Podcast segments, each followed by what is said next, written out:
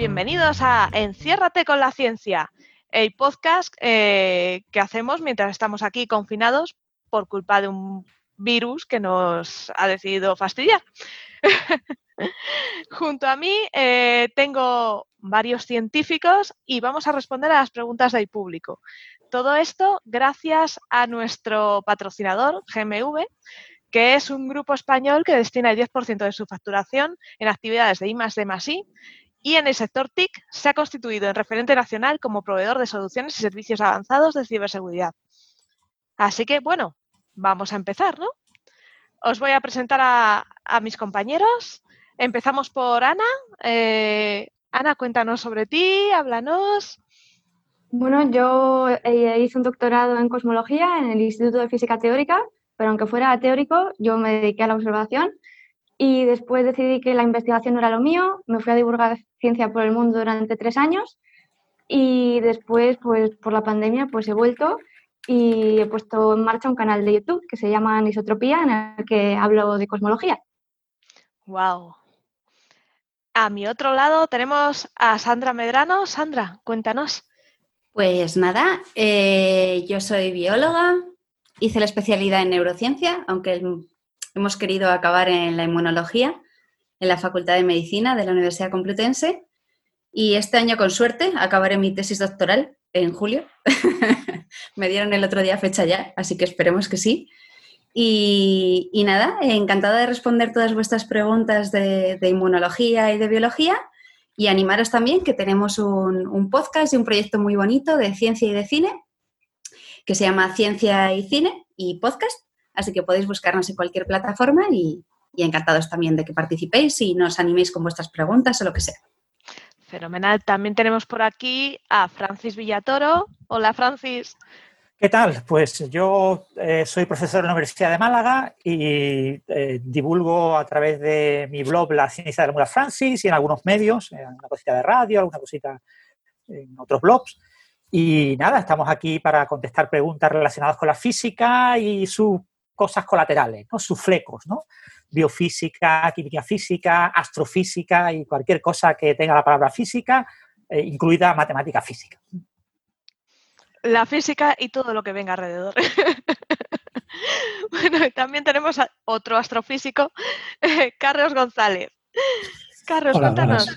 Sí, yo soy, aunque, aunque todavía estoy en España, yo soy em, investigador senior en la, Universidad de Cambridge, en el Instituto de Astronomía.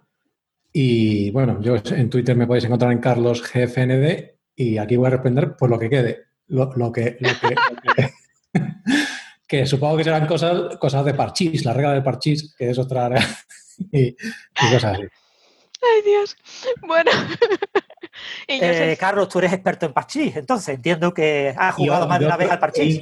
E, incluso otro juego de mesa.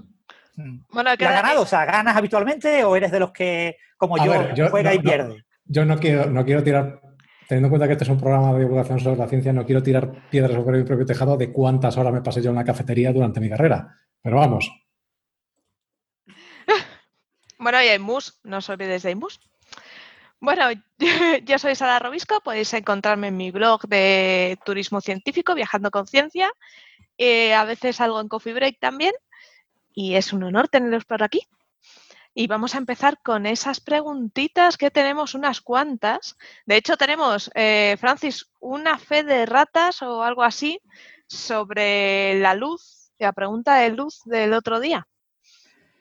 Sí, el otro día que yo no entendí bien la pregunta, y claro, esto es el. Eh, hablaba de una cosa como muy concreta, ¿no? Eh, la, la, física y la metafísica son cosas distintas. En, la metafísica lo que se trata es de entender los porqués. Y en física, como en todas las ramas de la ciencia, solo se entienden, solo se quieren entender los cómo. Eh, la, física consiste en explorar la naturaleza, en preguntarle a la naturaleza. Entonces, eh, podemos hacerle preguntas a la naturaleza, eh, mm, digamos, en los límites del conocimiento ya establecido y podemos preguntarles cosas y la naturaleza nos contesta y punto pelota. Pero eso no quita que en ciertos círculos se divulgue, se comente, se escriban artículos sobre esos bordes, ¿no? Y que en esos bordes aparezcan cuestiones puramente metafísicas, ¿no? Entonces, eh, la pregunta que se hacía la semana pasada era eh, si es posible medir de forma experimental la velocidad de la luz. Y eh, se hacía referencia a un vídeo en YouTube en el canal de eh, Veritasum, Veritasum, Veritasium creo que se llama el canal. Entonces, en un vídeo reciente en el que el autor de este vídeo, que se llama David Miller o algo así por el estilo, eh, que es un, bueno, un físico, estudió eh, ingeniería y estudió física y, divulga, ha divulgado en televisión, ha hecho muchas cosas, ¿no? Y su canal se caracteriza en tratar de, que te explote la cabeza, ¿no? Esa idea de los canales de YouTube de que te, va a explotar la cabeza, pues te voy a contar algo que no podías ni imaginar, ¿no? Entonces, eh, cuenta ese tipo de cosas y, bueno, es muy famoso por un vídeo, por ejemplo, del, del Slinky, ¿no? si el slinky cuando cae, pues el centro de gravedad baja y la parte de abajo se mueve o no se mueve, ¿no? Y cosas por el estilo. Y en este vídeo él plantea que es imposible medir la velocidad de la luz de manera experimental. Vale, eso es muy discutible por varias razones. La primera porque ha sido medida, ¿vale? O sea, la, la, velocidad de la luz ha sido medida en cientos de experimentos desde hace varios siglos, ¿vale? O sea, con lo que no es verdad que sea imposible medir la velocidad de la luz. Pero lo que plantea es una idea que surgió justo después de la relatividad de Einstein, de su famoso artículo de 1905, y fueron una serie de discusiones que hubo años posteriores, sobre todo alrededor de 1908, protagonizados fundamentalmente por algunos de los, entre comillas, críticos de la relatividad de Einstein, eh, como Poincaré, como Lorentz, que criticaron la idea de que la velocidad de la luz eh, Einstein la había definido como constante, eh, siendo digamos, el, el, único invariante de la teoría. ¿no? La teoría de la relatividad dice que todo es relativo, salvo la velocidad de la luz en el vacío. La velocidad de la luz en el vacío es constante para todos los observadores, es absoluta, es el único absoluto que existe. No existe un sistema de referencia inercial absoluto, no existe el famoso éter luminífero, pero sí existe una cosa absoluta, que es la velocidad de la luz, que es constante en todos los sistemas de referencia. Claro, el problema que tenemos aquí es, ¿qué pasa si la naturaleza es anisotrópica para la velocidad de la luz? Es decir, si la velocidad de la luz es diferente en diferentes direcciones del espacio. O sea, si yo eh, apunto una cierta dirección hacia adelante, eh, obtengo un valor, pero si apunto hacia la izquierda, obtengo un valor diferente. ¿eh? ¿Puedo de alguna manera experimental decidir esta cuestión? Es decir, decidir que la velocidad de la luz no es diferente en diferentes direcciones. Obviamente sí. ¿Vale? El experimento de Mikkelsen-Morley y diferentes experimentos tratan ese tipo de temas. Pero ¿qué problema tienen todos estos experimentos? Que estos experimentos tienen una trampa una trampa metafísica, son experimentos en los que eh, lo que yo trato de probar está, forma parte de la prueba. ¿Por qué? Porque cuando yo mido la velocidad de un objeto, la puedo medir siempre relativa a la velocidad de la luz en el vacío. Tengo una referencia, la velocidad de la luz en el vacío. Yo mido la velocidad de un objeto relativo, siempre menor que la velocidad de la luz en el vacío, porque es un objeto que tiene masa. Pero, ¿con qué referencia mido la velocidad de la luz en el vacío? Porque no puedo medir la velocidad de la luz en el vacío referenciada a la velocidad de la luz en el vacío es un argumento circular. Entonces, la única manera que tengo de medir esa velocidad es utilizar como referencia medidas del tiempo, relojes. Yo tomo relojes, utilizando relojes mido el tiempo que transcurre en el que la luz recorre una cierta distancia. La definición de metro depende de la, propia velocidad de la luz, pero bueno, eh, eh, esto no es un argumento excesivamente circular. El problema que yo tengo es cómo sincronizo los relojes. Porque si yo cojo dos relojes, si yo cojo un único reloj si yo cojo un único reloj y lanzo una señal luminosa a un espejo y eh, se refleja en el espejo y vuelve a mi reloj, yo tengo el problema de que podría ocurrir que la velocidad de la luz en el viaje de ida hasta el espejo y la velocidad de la luz en el viaje de regreso desde el espejo fueran distintas. Esto es lo que nos plantea el vídeo de Berisatum. Dice, podría ocurrir que la velocidad de la luz hacia el espejo fuera la mitad de la velocidad de la luz en el vacío y que la velocidad de retorno fuera instantánea, fuera infinita. Y entonces yo no podría distinguirlo, porque yo hago una medida con mi reloj lanzando la luz hacia el espejo y retornando. Claro, yo puedo empezar, puedo usar dos relojes. Si yo uso dos relojes, el problema que tengo con los dos relojes es que tengo que sincronizar los relojes. Y para sincronizar los relojes, yo necesito enviar señales luminosas de un reloj al otro y de retorno. Siempre tengo el retorno. Nunca puedo medir la velocidad de la luz únicamente en una única dirección.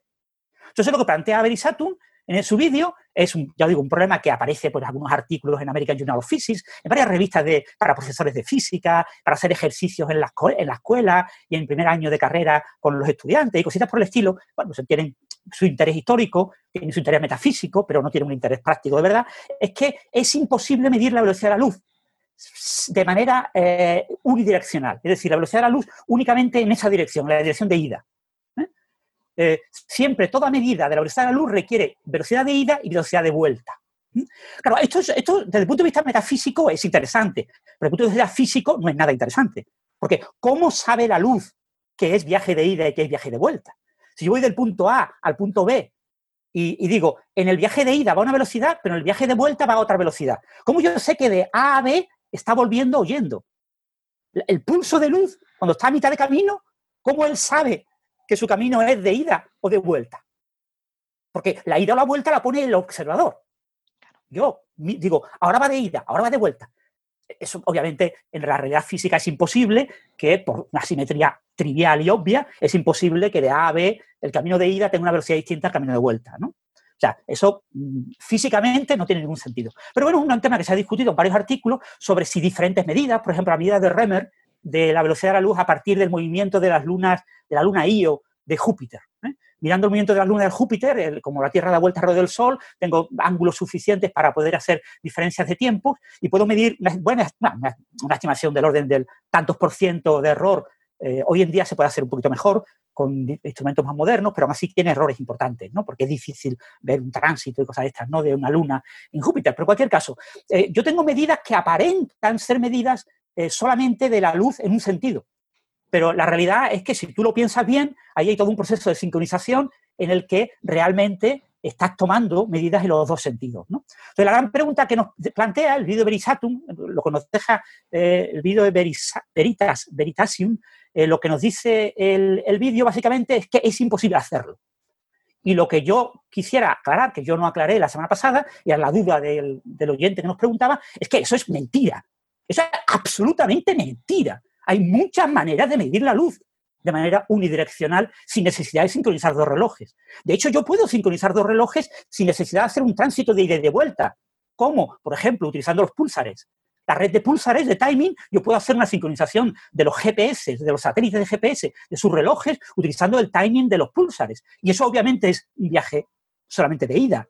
¿Vale? Yo no puedo lanzar un pulso óptico a, un pulsar y ver el pulsar. Obviamente hay un único camino, que es el reto, la ida desde el, pulsar hasta nosotros, ¿no? No, hay, no hay más camino. Es decir, obviamente hay experimentos específicos, además hay muchas medidas indirectas de la de luz. Es decir, no tenemos que pensar que la única manera en el vídeo, este señor eh, de Veritasium lo que nos dice es que miramos el artículo original de Einstein de 1905, mirar la fórmula, mirar la fórmula lo que pone. Si eh, aquí dijo Einstein que tenía que usar dos relojes, es que hay que usar dos relojes. Lo que nos engaña este señor es que nos crea, obviamente, ese concepto de, de escepticismo, es decir, tenemos que dudar de las cosas, pero tenemos que dudar también de él. Tenemos que dudar siempre de cualquier youtuber, nos diga lo que nos diga. Y, ante una cosa de ese tipo de, te voy a romper la cabeza, porque esto es una cosa súper sorprendente, no lo esperabas que yo te lo contara, te lo cuento. Y hay una especie como de entrevista a otro señor y el otro se queda sorprendido, pero de verdad, no lo había pensado, qué maravilla. Y después te pone en, las notas del, del, vídeo de YouTube, te pone, y he consultado muchos expertos y te pone varios nombres de físicos, ellos dicen que es verdad lo que yo cuento, es mentira. Lo que cuenta es mentira. ¿Por qué? Porque no dice la verdad. No dice la verdad que la verdad es que la velocidad de la luz ha sido medida de manera en una única dirección muchas veces en muchos experimentos y ha sido medida de manera indirecta. Por ejemplo, el efecto Compton, hay muchísimos efectos en física que te permiten medir la velocidad de la luz. Y en todas esas medidas hemos visto que la velocidad de la luz no cambia con la dirección, no es anisótropa, es constante en todas las direcciones. Y para todos los observadores. Eso está verificado, eso es un hecho empírico. Y por tanto no podemos dudar de ese hecho empírico. Entonces, todas las personas que hayan visto ese vídeo y que se hayan creído la chorrada que dice este señor, que sepan que este señor les está mintiendo. Pero que les está mintiendo a propósito, probablemente para provocarles el que busquen la información correcta. Hay muchos divulgadores que tienen esa trampa. Dicen, yo no voy a hablar de física, voy a hablar de metafísica. Yo voy a hacerte explotar la cabeza. Voy a contarte algo y aunque sea mentira, lo que yo quiero es que tú te des cuenta de que es mentira. El problema es que mucha gente, como el oyente que nos preguntaba, se ven engañados por esto. No son capaces de dar ese paso tan importante. La mayor parte de las personas que ven vídeos de YouTube son gente joven, son gente entre 16 y 20 años.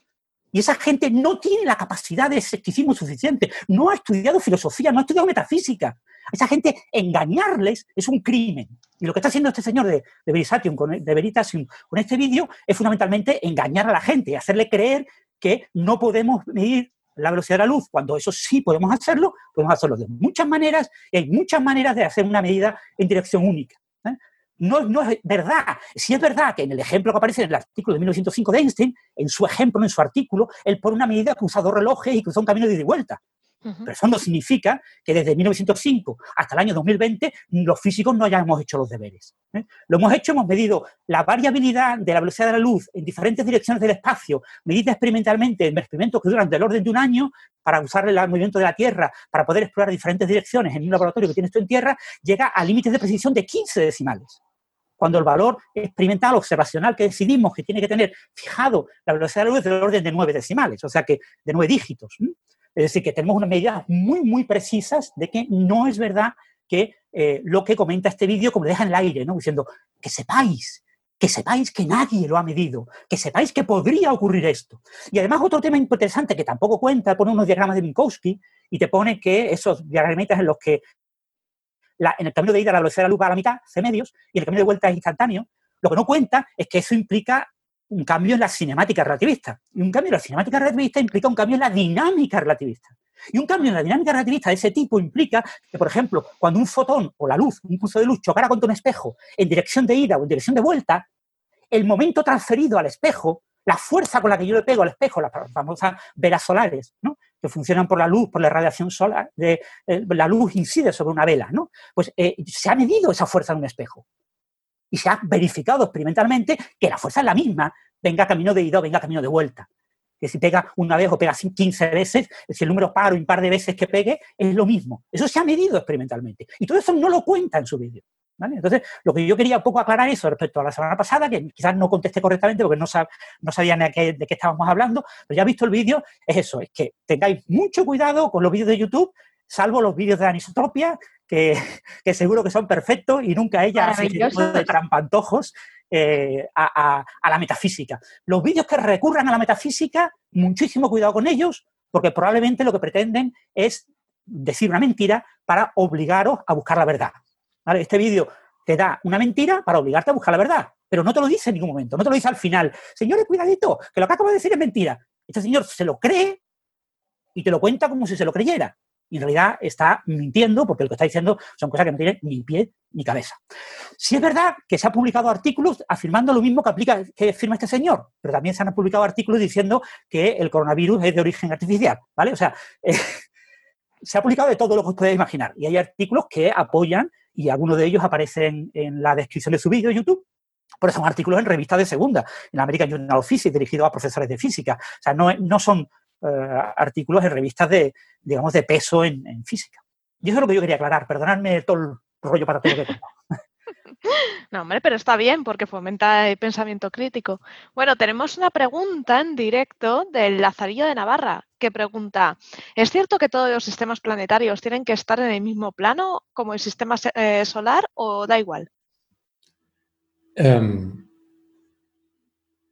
sí y no.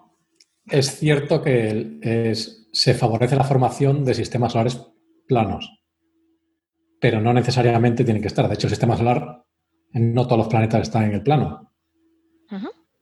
Eh, y ah, bueno, hay pequeñas variaciones, pero eh, si mal no recuerdo, eh, es Plutón el que está, tiene 30 grados, una cosa así de, había uno que estaba desviado, pero no me acuerdo. Entonces, hay, gente que, que, dice que esto es posible que, sea, sea un, que, haya sido capturado por el sistema solar, por ejemplo, que no sea eh, nativo, digamos, del sistema solar. Pero básicamente esto, la manera de, Y esto no es algo que solo se aplica a planetas, es algo que también le pasa a las galaxias, por ejemplo. Las galaxias también son discos. Y esto tiene que ver, así explicado con las manos, eh, con cómo se forman estos, estos cuerpos, tanto el sistema solar como la galaxia. Entonces tú tienes una nube de material esférica, por simplicidad, una nube que es esférica y que tiene un, pequeño movimiento de rotación. Entonces, si tú miras a todas las partículas en promedio de esa nube, el, movimiento ordenado que te queda es este pequeño movimiento de rotación. Después, cada partícula tiene un movimiento completamente aleatorio, pero el, movimiento global es esta rotación. Entonces, a medida que este, que este sistema evoluciona, las partículas chocan entre sí. Entonces, como las partículas tienen un movimiento aleatorio, una se mueve hacia abajo, otra se mueve hacia arriba, cuando chocan, se compensan sus diferentes movimientos y lo que queda es el movimiento global del, de la nube, que es esta pequeña rotación que teníamos antes. Entonces, todo eso, todos esos movimientos aleatorios arriba y abajo van desapareciendo con el tiempo y al final lo que te queda con la evolución secular de estos sistemas es un disco que solo contiene el movimiento de rotación inicial que tenía la, nube. Además, como eh, hay una cosa, una, de las leyes subyacentes a casi todos los, los, procesos físicos es lo que se llama la conservación del momento angular, que digamos, la cantidad de giro de un sistema es constante. Esto es el, típico ejemplo de los patinadores. Tú cuando tienes un patinador dando vueltas sobre sí mismo y cuando se quiere frenar abre los brazos y, empieza a dar vueltas cada vez más despacio. Esto es porque, digamos, el radio del sistema, o sea, la extensión de tu brazo y lo rápido que das vueltas, es, la multiplicación de esas dos cosas es constante. Entonces tú tienes una cosa que, una nube muy grande con pequeña rotación que se contrae, como ahora el radio más pequeño tiene que dar vueltas más deprisa. Entonces, una nube que en, su momento inicial tenía una rotación global imperceptible, cuando se contrae hacia al tamaño de, un sistema planetario, por ejemplo, o de una estrella, pues da vueltas muchísimo más rápido, simplemente por este hecho. Entonces, de ahí vienen este, estos, estos discos. O sea, si, si, si, os fijáis, muchas cosas en el, en el cosmos eh, son discos, galaxias, eh, discos de, acreción de eh, agujeros negros, sistemas planetarios, incluso cosas alrededor de los planetas. Y es simplemente por, por, este hecho, que tú tienes un, montón de cosas de momentos aleatorios con, una pequeña rotación que se compensa todo menos la rotación y te queda el sistema un disco, un disco dando vueltas. Wow lo cual no implica que tú puedas tener, por ejemplo, puedas tener eh, otros efectos que te, cuando ya tienes planetas, tú puedes, tener fenómenos dinámicos que un planeta choque con otro, cosas así, que te los puedan sacar del, te los puedan sacar de este plano, por ejemplo. O incluso que tengas interacciones con otros sistemas que eh, te descompense este sistema de equilibrio, ¿no? Pero, eh, digamos, es, es, una configuración muy, muy favorecida el que tú tengas un disco plano. Por cierto, Plutón, el, eje de inclinación respecto a la eclíptica, al plano de los demás planetas, el promedio, es de 17 grados. Preguntaban por ahí por el chat también que si era por eso porque no era un planeta. Creo yo que no, que no es un planeta por otras cosas, ¿no? Hmm. Porque no cumple las condiciones para que sea planeta, pero no exactamente porque la órbita está inclinada. Sí, creo que, creo que el principal problema con Plutón es que una de las condiciones de planeta es que limpie todos los cuerpos. Ah, limpie la órbita, sí. Mm, es, es lo que no cumple, sí, sí. Es verdad, sí, sí. Pero no que la órbita esté inclinada. Y luego hay otro tema, que como se han descubierto tantos eh, cuerpos de su tamaño o incluso un poquito más grandes, pues mm, habría mogollón de planetas también. Sí, pero quizás el problema no es tanto el tamaño como lo de la limpieza de la órbita. Hay que recordar que la órbita de Plutón está en resonancia con la de eh, eh, Urano, ¿no? No, eh, Neptuno. Neptuno, perdón, Neptuno. Y, cruza la órbita de Neptuno. Es decir, la Plutón no ha sido capaz de limpiar de su órbita al planeta Neptuno. Que el planeta Neptuno es gigante comparado con Plutón. Plutón es más pequeño que la Luna. O sea, es un objeto muy pequeño. Entonces, la condición fundamental es esa, que no ha limpiado su órbita. Ostras, es que tiene una cosa muy grande en su órbita. ¿Cómo tiene que, eso? Un planeta tiene que limpiar de su órbita todos los objetos de tamaño comparable o mayor que él. Entonces, objetos pequeños, por supuesto, mm. la, órbita de la Tierra está llena de pequeños cuerpos, ¿no? De, pequeños asteroides que dan vueltas junto con la Tierra y algunos en resonancia con la Tierra, etcétera. Son cuerpos muy pequeños, son cuerpos despreciables. Un planeta tiene que haber limpiado eh, su órbita. Y, y, Plutón no ha limpiado su órbita, como muchos de los cuerpos transneptunianos no han limpiado su órbita, y Ceres no ha limpiado su órbita. Entonces, por eso son planetas enanos. Así que ya sabéis, para ser un planeta tienes que ser limpio y ordenadito. Yo había oído que, influía, igual es mentira, ¿eh? Había oído que influía también que como cuando se conoció Plutón no se conocían otro tipo de plan, bueno, planetas o como lo queráis llamar, cuerpos. similares cuerpos, eh, similares a él en el sistema solar y que si se considerase a Plutón un planeta, también tendrían que considerarse muchos otros cuerpos planetas. ¿Esto es verdad o esto es mentira? Sí, en principio la razón fundamental fue esa. los cuerpos transneptunianos descubrimos, no recuerdo, poquitos, ¿eh? conocemos muy poquitos, no recuerdo cuántos son, siete, ocho, diez, algo así, ¿no? No, no, cada vez más, ¿eh? Muchos más. Eh, el Dark Energy Survey eh, ha descubierto un montón más. Y de, tamaño así parecido a Plutón, creo que son poquitos. Que tengan nombre y apellidos, ¿vale? O sea, otra cosa es que tengan números. Sí, sí. Eh, con nombre y apellidos hay muy poquitos, son cuatro, cinco, seis, algo así, muy poquitos. Y cuando se descubrieron dos o tres fue cuando se planteó esta duda, ¿no? O sea, porque claro, eh, se dice, teóricamente hay miles. Entonces, a los niños en la escuela cuando, les tenemos que obligar a aprender los nombres de los planetas. Porque es fundamental que los niños en las escuelas aprendan el nombre de los horóscopos y el nombre de los planetas. Son cosas fundamentales. Una cosa que absolutamente no tiene ningún interés.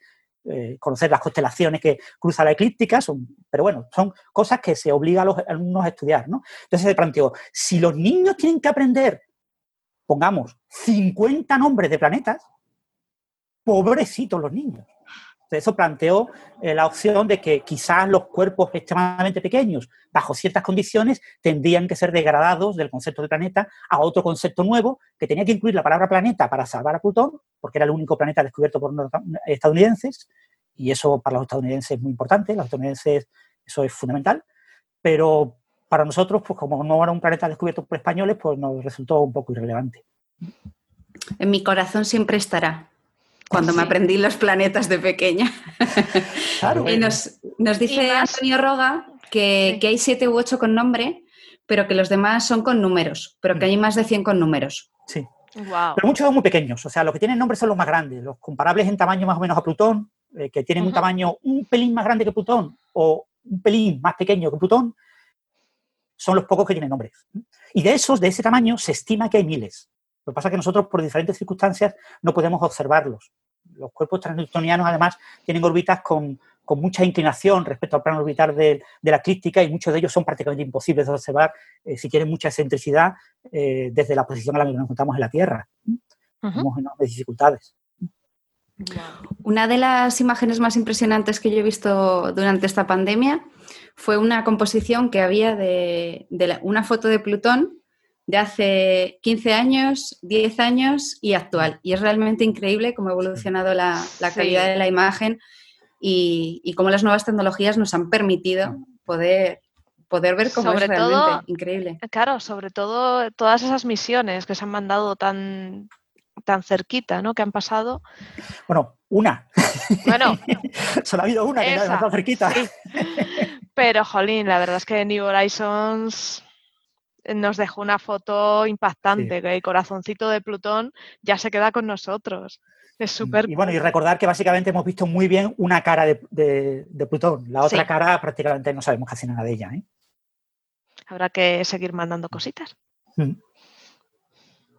Pues nada, vamos a pasar a una pregunta de biología eh, que nos hizo la Pau, UpaUpa271 en Twitter, que nos muestra una imagen del maíz Glashem, que es un maíz de colorines con muchos colores diferentes, y nos pregunta si es real y a qué se deben sus colores. Eh, Sandra, ¿tú conocías este, este maíz? Pues casualmente le conocía, pero, pero por lo mismo que, que el que nos lo pregunta, que es porque vi la imagen por internet y me pareció increíble igual que vemos muchas veces un montón de fotos de ranas que me pongo enferma porque cada vez que las veo son ranas coloreadas con, los colores tan bonitos que, tenemos, por ejemplo, del género de endrobates de, ranas, y la gente se dedica a colorearlas con, Photoshop y a veces no son reales, pero este maíz en concreto sí que, sí que es real. Y de hecho creo que es una variedad que, es de no hace muchos años en, en América y, no es que esté hecho transgénicamente ni nada, sino que lo que se hizo fue eh, cultivar variedades de maíz paralelas de distintos colores alrededor y de manera que unas iban fecundando a otras y se iba creando esta amalgama de colores en nuevas plantas. Esto con el paso del tiempo y con un montón de cultivos diferentes y ir yendo combinando este tipo de, colores. Es que es un hombre el que lo hizo, pero no me acuerdo cómo se llamaba. Y que, sé que tenía como raíces indígenas y cogía variedades antiguas de, que no estaban modificadas. Hasta llegar a, esto. En Chile se consume bastante, aquí no, no es muy común. Y queda guay, de hecho yo lo vi, porque vi en un Instagram eh, una foto de que hacían palomitas con este tipo de... Palomitas de colores. De maíz. Y entonces salían palomitas de colores, pero sin ser sin ser coloreadas ni teñidas como las que tenemos aquí, son palomitas de colores de, verdad, naturales. Mm. Y, era muy curioso.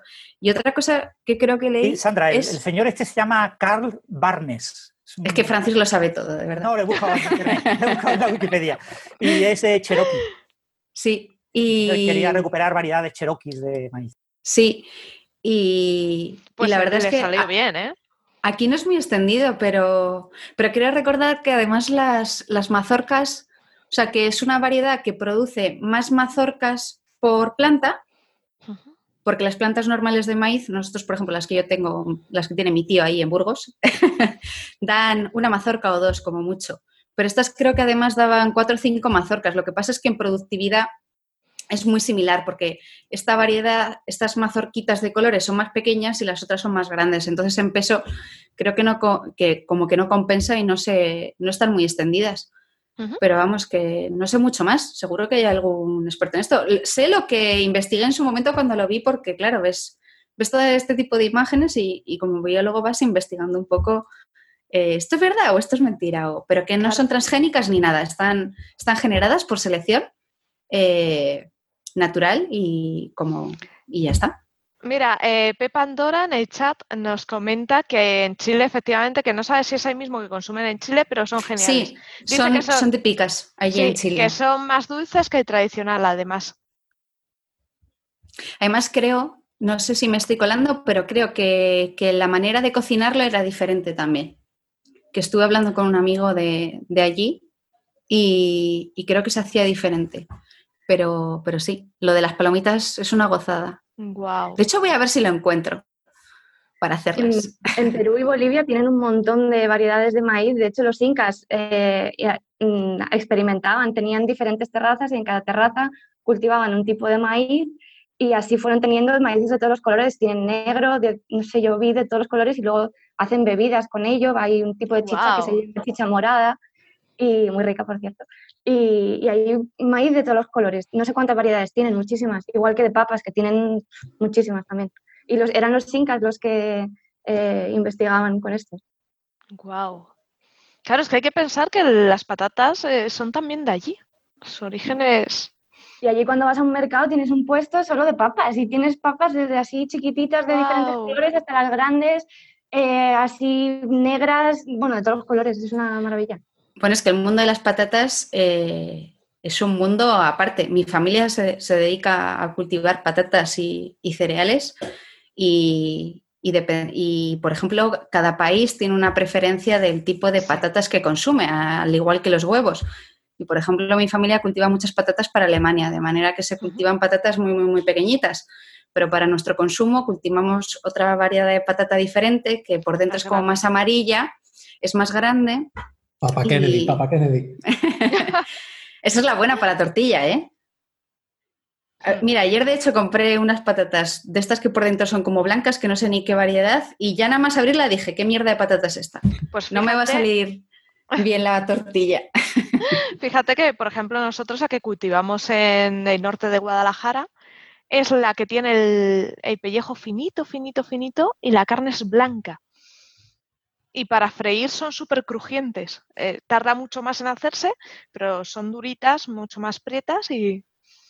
Pero también es por, por el tiempo, ¿no? Resisten más las heladas y un clima más duro. Nos dicen por aquí que les gustan las papas chilotas. La gente está poniendo por aquí sus tipos de patatas favoritas. A- Aquí en Inglaterra sí se ve un poquito más de variedad normalmente en el supermercado. Más que nada porque las usan para, para como aquí es- es, eh, se cocina mucho puré de patatas, para eso hace falta otro tipo de patata. Entonces aquí sí ves... Más harinosa. Sí, en los supermercados tienes cuatro o cinco variedades de patatas para escoger. Y luego que depende del terreno que tengas, si es más pedregoso o menos pedregoso y del tipo de nutrientes que tenga.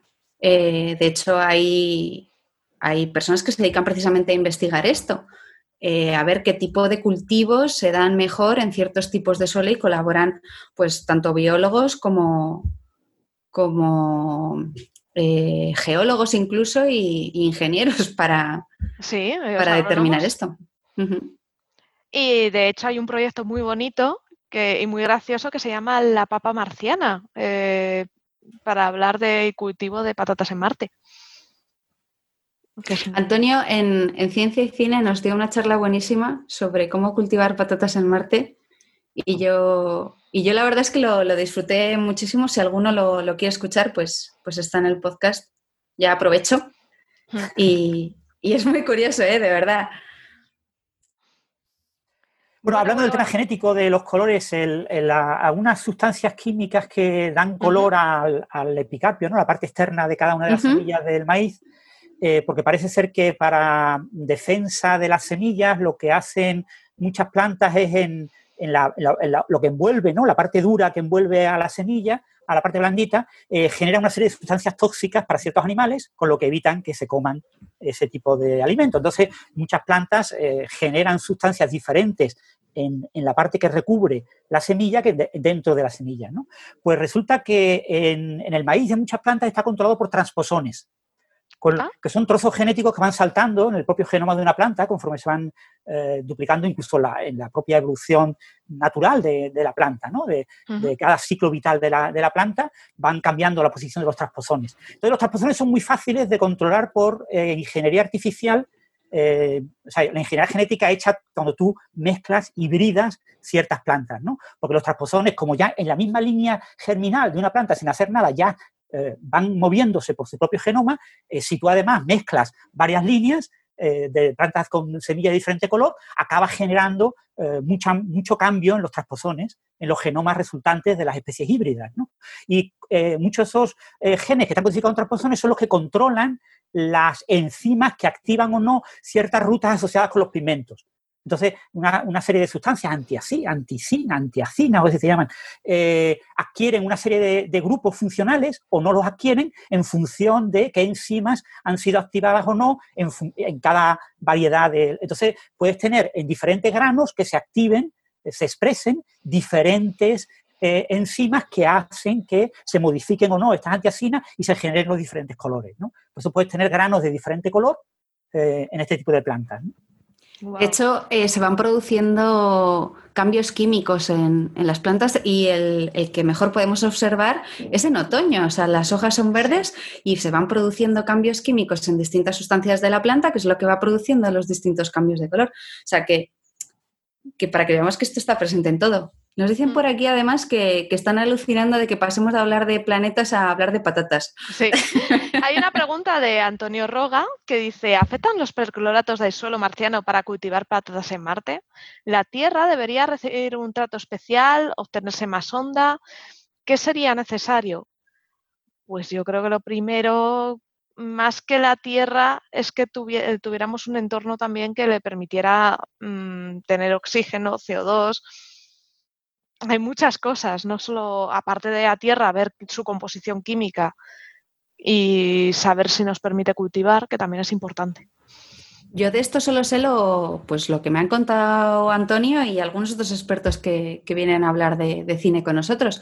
Pero sí, al parecer los percloratos tienen, tienen un, eh, componente fundamental que podría eh, hacer que las patatas no se hiciesen. De hecho, hay una parte muy importante en la película que es precisamente cuando Matt Damon usa precisamente eh, la caca que han secado de, todos sus compañeros y suya para poder generar un tipo de tierra y abono para no plantarlo precisamente directamente en esos percloratos. Él lo mezcla con, con, otro tipo de sustancia, pero porque los percloratos no permitirían la germinación de las semillas.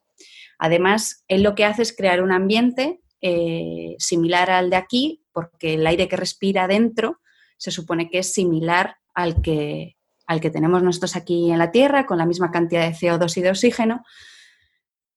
Y luego, otro factor importante sería o que no tuviese demasiada radiación, que lo que haría sería eh, matar la planta, pero si tú eso lo que haces es cultivarlo dentro poniendo una radiación artificial, pues podrías conseguir eh, que, germinase. Supuestamente se puede hacer. Y bueno, eh, ayer creo que te vi a ti, Sara, también, ¿no? Que, estabas poniendo, van a germinar antes, no sé qué, era. Ah, sí, es que están, eh, sabéis que están haciendo un experimento ahora mismo en la ISS.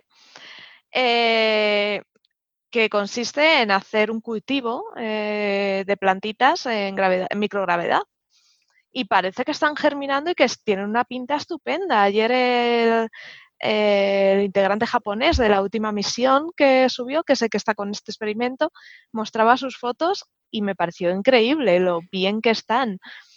Sí, es increíble.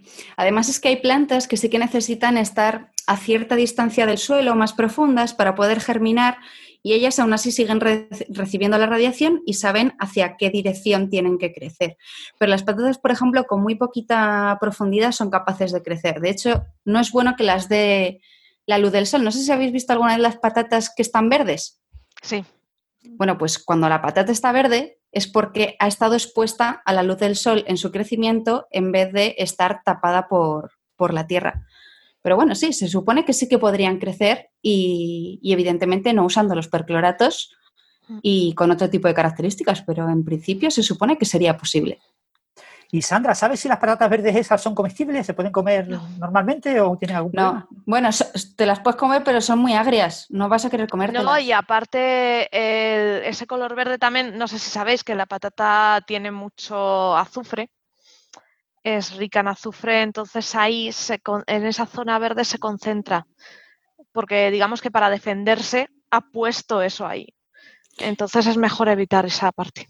Pero vamos, que normalmente hay patatas que vienen con una parte verde y la otra no. Cortas esa parte y se. Cortas esa parte y ya está. No hay nada, nada malo en la patata. Solo quitas lo verde y punto pelota. De hecho, nosotros eh, no podemos comer a patata cruda porque tiene un componente venenosillo, por, eh, por decirlo de un modo suave, ¿no? Y los niños, aún la patata cruda podría matar a un niño. Para que veáis. no, lo sabías? No. Pues había oído lo de las pepitas de la manzana y, También, el cianuro, pero, pero no había oído lo de la patata. ¿Con una patata te mueres? O sea, un niño eh, se muere con una patata. Un niño pequeño, un, un, niño pequeño sí, un adulto ya no. A ver, lo que es lo que es difícil, yo creo que sería hacer la digestión, ¿no? Porque eh, la patata es todo almidón, que son una cadena de azúcares infinita.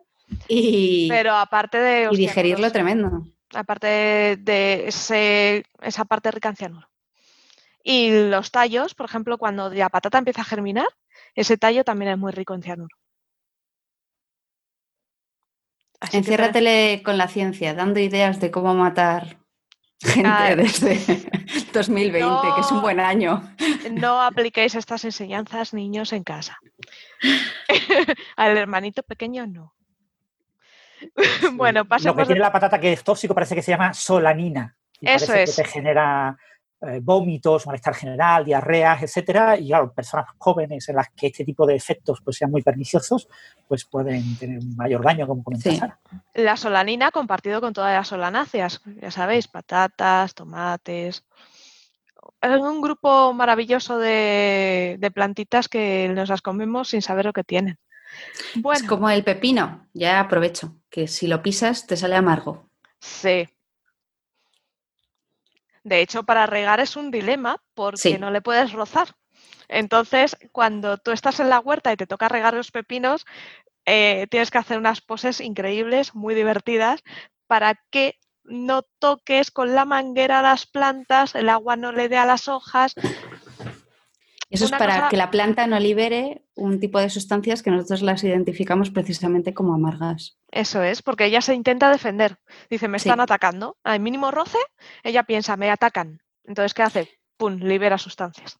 Y es precisamente para que los animales o los bichos no se las coman. Nosotros los percibimos amargos y los animales también lo perciben amargo, de manera que al no tener un sabor agradable, es decir, que las, plantas tienen unos mecanismos de defensa muy avanzados, aunque Son muy divertidas, sí. Que, es justo lo contrario que la gente hace con los, con los, pimientos, con los chiles, básicamente. Que hay mucha gente que dice que para, para que sean lo más picantes posibles, lo que hacen es maltratar la planta. Claro, porque es otro mecanismo de defensa, eso es. más capsaicina y aquellos salen unos pimientos incomibles. Eso es. Tienes que fastidiarla para que ella se defienda, se defienda, se defienda y pumba. De hecho, el tema de los principios activos de las plantas, los picantes y estas cosas, dependen mucho de eso, de estrés físico, estrés hídrico, un montón de factores que, que ellas se quieren defender. Pensad que eh, estamos hablando de un ser vivo que está quieto. ¿Cuál es su único mecanismo de defensa? Pues por no estoy, de, no estoy de acuerdo en eso. Bueno, hay muchas investigaciones que demuestran toda, todo el movimiento de las plantas en general del reino el ataque de ostrífidos. Chan, chan, chan, chan, chan, chan, Sí, ¿no? Y además, eh, a ver si lo, para el próximo día que venga eh, me lo leo porque no me lo he leído todavía, pero la semana pasada salió un artículo muy interesante, eh, creo que es en Science o en Nature, no recuerdo muy bien, sobre, han descubierto cómo distintas plantas, cuando una de ellas se encuentra enferma, las plantas de alrededor liberan ciertos tipos de sustancias para intentar, eh, como por así decirlo, dar energía o eh, antibióticos incluso con los hongos que, crecen en sus raíces para poder ayudarla. O sea que es, realmente fascinante. A ver si me lo leo y os lo puedo contar mejor el próximo día. Hmm. Luego, sobre todo, luego tienes la parte de las micorrizas que les ayudan un montón, estableciendo una red muy compleja entre raíces. Es un mundo. La verdad es que, que veo una planta como algo simple es, no, no, no. Hay un mundo, la botánica es un mundo fascinante. Bueno, yo ya estoy feliz de haberles robado un poco a los físicos espacio, que como la gente solo hace preguntas de física. Sí, de hecho, eh, VG7 en el chat hace una pregunta muy curiosa. Dice, ¿podríais explicar la teoría de cuerdas para tontitos? ¿Se puede explicar la teoría de cuerdas de un modo sencillo? La manera más sencilla de explicar la teoría de cuerdas para tontitos, entre comillas, es decir que la teoría de cuerdas lo que hace es sustituir el concepto de partícula por una cuerda ¿no? que vibra. Entonces, eh, eso que en principio parece algo muy fácil, ¿no? es decir, qué tontería, ¿no? El sustituir una partícula puntual, entre comillas, en el modelo más sencillo de teoría de cuerdas se parte de eso, ¿no? Es decir, se coge la eh, teoría relativista de una partícula puntual que se mueve, una teoría completamente clásica, y sustituyo la partícula por un objeto en forma de cuerda. ¿eh? Puedo sustituirlo por un objeto en forma de membrana, se llama una brana, o en forma de un espacio eh, con más dimensiones que, dos dimensiones. Entonces, se llaman P-branas, ¿no? o sea, el, branas con más de P más una dimensiones. ¿No? Una es el tiempo y son las dimensiones espaciales. Entonces, la idea básicamente es esa. ¿Por qué eso tiene, bueno, eso en principio parece una tontería, pero tiene varias ventajas. ¿no? La, la, ventaja técnica más sencilla es que la teoría clásica eh, para las cuerdas eh, la podemos interpretar de manera relativista mm, con relativa facilidad, es una cosa bastante sencilla, ya Dirac lo hizo mucho antes de que se empezara a hablar de teoría de cuerdas, alrededor del año 1970 es cuando se descubre que lo que se llamaba el modelo de resonancias de Veneciano, que es del 67, eh, que el modelo de resonancia de Veneciano era en realidad una teoría de cuerdas, era una teoría que describía vibraciones de cuerdas, pero bueno, la idea de cuerdas es mucho más antigua, y, bueno, eh, lo interesante es que cuando yo cuantizo eh, la cuerda, me encuentro, es decir, cuando cojo la versión cuántica de esa cuerda relativista, eh, me encuentro con que al ser la cuerda un objeto en dos dimensiones, es decir, tiene una única dimensión espacial y una única dimensión temporal, eh, solamente ocurre en ese caso, en el caso de una más una dimensiones, no ocurre con las branas, en más, en, más de una dimensión espacial. Para ese caso lo que ocurre es que las eh, ecuaciones matemáticas, aunque son no lineales, aunque son ecuaciones matemáticas, entre comillas, muy complicadas, eh, se linealizan de forma trivial. Porque yo tengo una invarianza que se llama invarianza conforme, hay una invarianza de escala. Yo, yo puedo cambiar, digamos, entre comillas, el tamaño de la cuerda eh, y, no cambio la física. Entonces, esa teoría, que es una teoría de invarianza conforme, la invarianza conforme es suficiente para en una teoría solamente en dos dimensiones el convertirme en integrable. Es decir, yo puedo obtener las soluciones exactas. Yo puedo obtener las soluciones exactas de una ecuación para una cuerda, algo que es imposible en cuatro dimensiones. O en más de dos dimensiones es imposible, porque es una ecuación no lineal y entonces no tengo la integrabilidad. Pero en una más una dimensiones, gracias a la invarianza conforme, que me surge, me aparece como consecuencia de, estar en solamente dos dimensiones, eh, yo tengo soluciones exactas, entonces yo puedo conocer todos los estados cuánticos de la teoría. Cuando yo tengo una teoría eh, eh, clásica y yo la cuantizo, uno de los grandes problemas que tengo es que para encontrar todos los estados cuánticos necesito conocer todas las soluciones clásicas.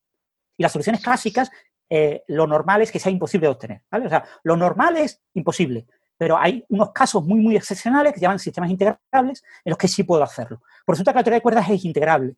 Y entonces yo puedo calcular todos los estados. Entonces lo que yo descubro es que el estado de menor energía, el estado eh, de vibración de la cuerda de menor energía, corresponde a un taquión, corresponde a una partícula inestable, es un estado inestable. Es un estado, por lo tanto, que no puede existir. ¿eh? entonces, el siguiente estado de energía ya me corresponde a partículas sin masa, de eh, spin 1 y de spin 2. Entonces, me aparece de manera natural el spin 2. Y el spin 2 lo asociamos al gravitón, a la gravedad. Es decir, que el, estado de mínima energía es inestable y el siguiente estado, que ya es estable, resulta que me da eh, eh, como alguna posible vibración de las cuerdas, hay otras vibraciones, es eh, una vibración que corresponde al gravitón, que corresponde a la gravedad. Es decir, la teoría de cuerdas oculta en su, en su espectro la gravedad de Einstein. Entonces, claro, es, maravilloso eso, de mm. hecho, porque si el gravitón existe, es una partícula, como dice eh, como dices, de spin 2 es única y se deriva de ahí la, relatividad general. De hecho, si Einstein no hubiera existido y, podríamos haber llegado a la misma conclusión, es, maravilloso, es una de las razones por las que eh, la teoría de cuerdas es muy buena matemáticamente. Mm. Otra cosa después es eso, que eh, esto del principio es una cosa maravillosa, lo que pasa es que después empezamos a tener pequeños problemas, ¿no? Hay una serie de problemas de consistencia cuántica que te requieren que el espacio-tiempo en el que vive la cuerda, en el que se mueve la cuerda, sea un espacio-tiempo con más de cuatro dimensiones, tiene que tener eh, diez dimensiones, eh, nueve dimensiones espaciales y una dimensión temporal, entonces tiene que estar compactificado, tengo que tener tres dimensiones espaciales y una temporal, que es en la que vivo, que son muy grandes, y el resto de las seis dimensiones, de alguna manera, tiene que estar como plegado en objetos extremadamente pequeños, ¿no? Se llama compactificar, la compactificación pues me da una serie de parámetros, los módulos que actúan, actúan como campos cuánticos y me da una enorme diversidad de posibilidades, entonces tengo el problema del landscape, tengo... Mm, la, teoría de cuerdas en principio describe una barbaridad de universos posibles, eh, hay gente que habla, eh, mencionando a, Weinberg en 1979, por ahí, o, por ahí, eh, predijo el tema de la constante cosmológica y que podía haber 110 elevado a 120 posibles vacíos en una teoría razonable, pues resulta que no, que ahora puede haber 10 elevado a 1000 o a 20.000 o a 100.000, es decir, el número de vacíos podría ser infinito. Es decir, claro, resulta que es una, una teoría que en los detalles se vuelve extremadamente complicada. Y Ana, si quieres eh, comentar algo al respecto. No, eso, lo del gravitón, que es que me, parece para mí lo mejor de la teoría, ¿no? Que es una teoría que en principio, pues eso, habla pues de cómo son las partículas y, llegas a la conclusión de, llegas a la relatividad general, ¿no? Me, parece maravilloso, pero como dices que, hay que inventarse ahí una serie de dimensiones que, ni las hemos visto ni sabemos si existen y, y, luego que es una teoría muy complicada en la que no tenemos ni siquiera unas ecuaciones al final, tenemos aproximaciones y, hay muchos tipos de eh, muchos tipos diferentes de teorías que, bueno, al final es toda una teoría M, que hay dualidades que llaman de, para pasar de un tipo de teoría a otra y, nada, es muy complejo, muy complejo. Pero a mí en principio la, teoría de cuerdas es una rama de las matemáticas. O sea, lo que no queremos olvidar es que en física teórica tenemos físicos teóricos que hacen matemáticas y físicos teóricos que no hacen matemáticas, que intentan hacer física. ¿eh? Pero en teoría de cuerdas, prácticamente el 99% de los físicos que trabajan en teoría de cuerdas lo que hacen es matemáticas. ¿eh? Hacen una serie de herramientas matemáticas porque la teoría es muy complicada. Una teoría que contiene la teoría de Einstein tiene gran problema de que la teoría de Einstein es una teoría muy complicada en la que hay cosas que no sabemos calcular. Entonces, solo sabemos calcular cosas triviales, ¿no? Agujeros negros, eh, soluciones de tipo cosmológico, que son soluciones que tienen, ambas tienen dos simetrías, y eso me simplifica mucho las ecuaciones, o eh, soluciones de onda gravitacional y, ondas gravitacionales no lineales, que no sabemos si existen o no, pero bueno, las predice la teoría, pero poco más. Es la teoría de relatividad de Einstein es una teoría muy, muy complicada. Pues resulta que una teoría de cuerdas que contiene como ingrediente particular a la teoría de la relatividad de Einstein, pues es una teoría infinitamente más complicada. Entonces, todavía no entendemos bien la teoría y, como comenta Ana, eh, existe eso que llaman la teoría M, ¿no? que eh, bueno, se puede interpretar como, como, uno de los prismas con los que yo veo. Yo tengo una teoría que desconozco eh, qué estructura tiene y qué objetos son los fundamentales. Uno de los grandes problemas que tenemos entre de cuerdas es que no sabemos cuáles son los objetos fundamentales. Sabemos que las cuerdas no son los objetos fundamentales de la teoría, o al menos no son los objetos únicos fundamentales de la teoría. En una teoría cuántica de campos, el objeto partícula y el objeto vacío el vacío y las partículas son los objetos fundamentales. Yo puedo trabajar con esos objetos, ¿no? Lo que ocurre es que las teorías cuánticas de campos no lineales también existen otros objetos aparte, ¿no? Eh, paredes de dominio, monopolos, etcétera. Existen muchos, muchos objetos eh, de tipo solitónico aparte de las partículas y del vacío. Pues la teoría de cuerdas yo tengo que eh, se ha descubierto, se descubrió en la segunda revolución de la teoría de cuerdas, alrededor de 1994, que la teoría de cuerdas las cuerdas no son el único objeto fundamental. De hecho, si la teoría M eh, la interpretamos como esa supergravedad en 11 dimensiones, es decir, hablamos de 10 dimensiones espaciales y una temporal, eh, que eh, ahí tenemos solamente la supergravedad, solo tenemos la versión clásica, no tenemos la versión cuántica. Los objetos fundamentales serían lo que se llaman branas. branas, dos branas y cinco branas. Objetos que tienen dos dimensiones espaciales y una dimensión temporal, y objetos que tienen cinco dimensiones espaciales y una dimensión temporal. Y que estos objetos, los de 2 más 1, plegados en forma de cilindro y vistos en 10 dimensiones, es decir, en 9 más 1, son las cuerdas. Yo veo cuerdas en 10 dimensiones, pero en realidad lo que existen son 2 más 1, dos branas en 11 dimensiones. Bien, pues no conocemos el lagrangiano, no conocemos la teoría clásica que describe esas dos branas y esas cinco branas. De las dos branas tenemos algunas ideas de que puede que no exista lagrangiano y de que sea una teoría de campos cuántica sin lagrangiano, y el lagrangiano es el objeto básico en el que, eh, con el que trabajamos en teoría cuántica de campo. En teoría de partículas lo que hacemos es coger una teoría clásica y volverla cuántica. La teoría clásica se describe como un lagrangiano. ¿vale? El lagrangiano, digamos, es la teoría clásica sobre la que yo construyo la versión cuántica. Bien, pues en, las dos branas, eh, eh, la hipótesis de muchos expertos es que no existe el lagrangiano. Es decir, que es una teoría cuántica de esos campos de dos branas que no tiene Lagrangiano. Pero es que de las cinco branas no tenemos ni zorra idea. ¿Vale? O sea, ni zorra idea significa ni zorra idea desde que eh, surge el concepto alrededor de 1994. Llevamos solamente 25 eh, años estudiándolo y no tenemos ni zorra idea.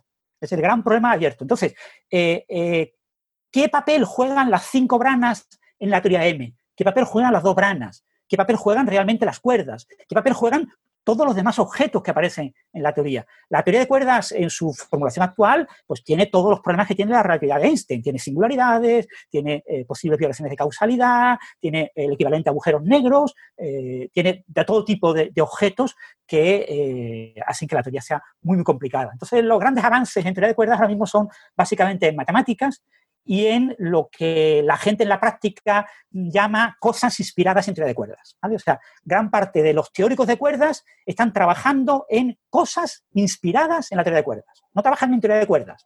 Escriben artículos en los que la palabra cuerda no aparece en ningún sitio.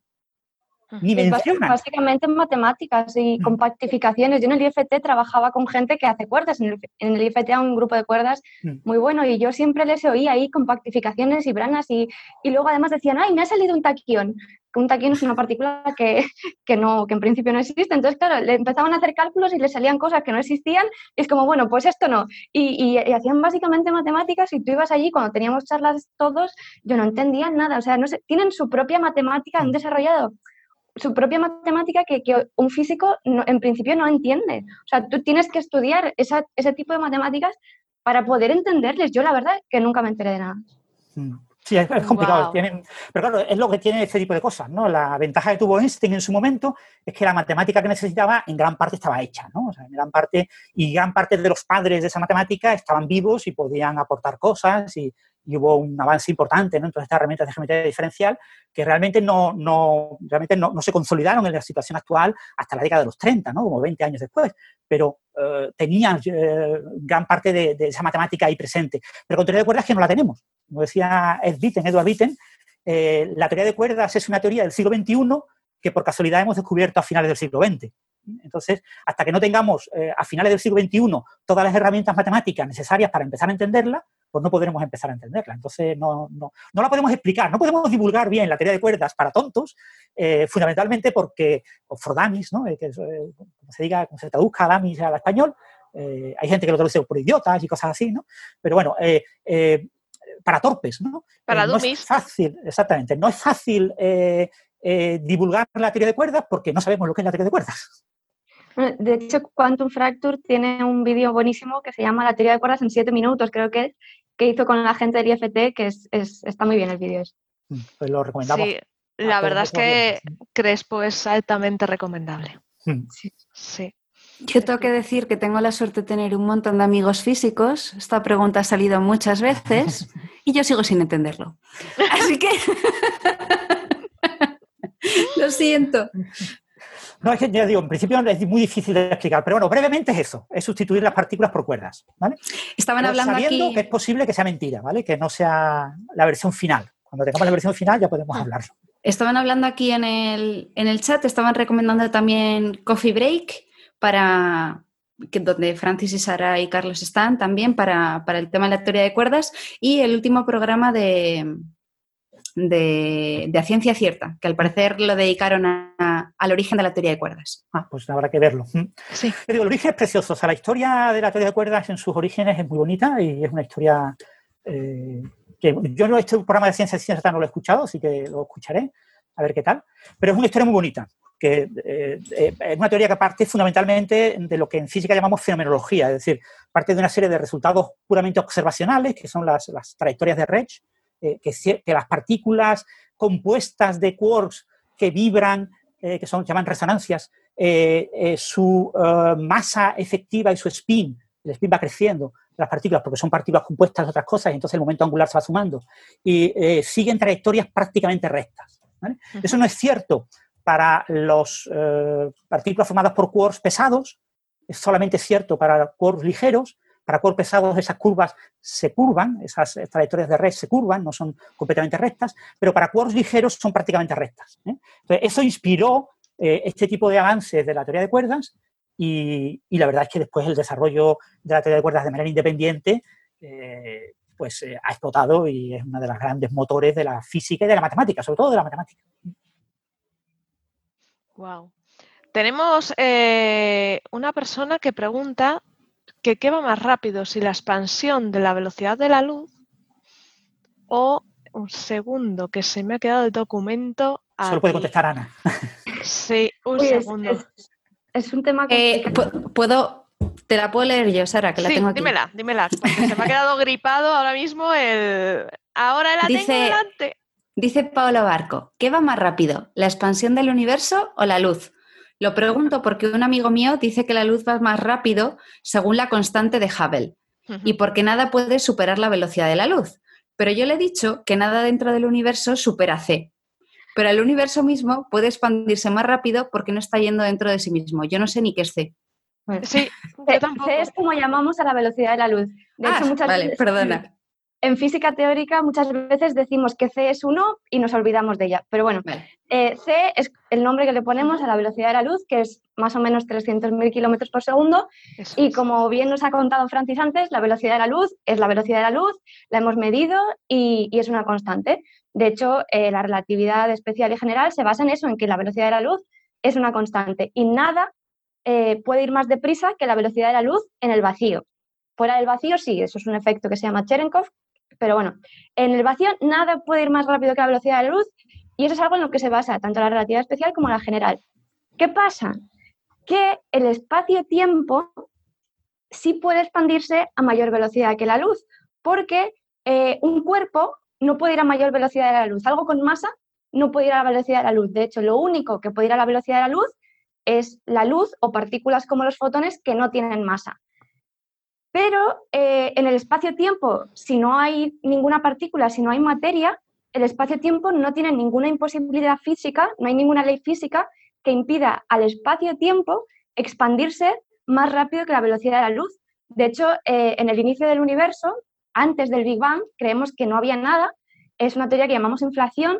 Eh, creemos que había un campo cuántico que llamamos inflatón. Este campo cuántico os lo podéis imaginar como una energía que lo llenaba todo y este campo cuántico, esta energía, hizo que el universo se expandiera de una manera brutal, de manera exponencial.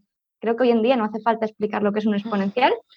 Eh, entonces, eh, eh, en este momento el, el espacio-tiempo se expandió de una manera brutal, no había materia, entonces no hay ninguna imposibilidad, ninguna ley física que impida al universo, al espacio-tiempo, expandirse de manera más rápido que la de la luz. Pero esto también es un poco complicado porque en relatividad general eh, describimos la curvatura del espacio-tiempo, eh, un, espacio-tiempo curvo, entonces hablar de velocidades relativas entre dos puntos de un espacio-tiempo curvo no está bien definido. Entonces, intentar hablar de velocidades relativas entre dos puntos del universo eh, es, es, está mal, digamos, ¿no? Eh, podemos hablar de que el espacio-tiempo se expande, pero no de la velocidad relativa de un punto respecto a otro, porque matemáticamente en un espacio-tiempo curvo eso no está bien definido. Entonces, resumiendo, el espacio-tiempo se puede expandir a mayor velocidad que la luz, pero nada, ningún, ninguna partícula, ningún cuerpo puede ir a mayor velocidad que la de la luz en el vacío. Wow. Eso sí que me he enterado. Sí, yo también, ¿ves? Es que mola, cuando alguien te lo explica así de claro, así de bien, es una pasada. La verdad es que así a gusto. Bueno, ¿y cómo está, cómo está la cosa por el chat? ¿Tenemos alguna preguntilla por ahí interesante? Yo he visto antes una de filosofía que me ha gustado. Que esto es para todos.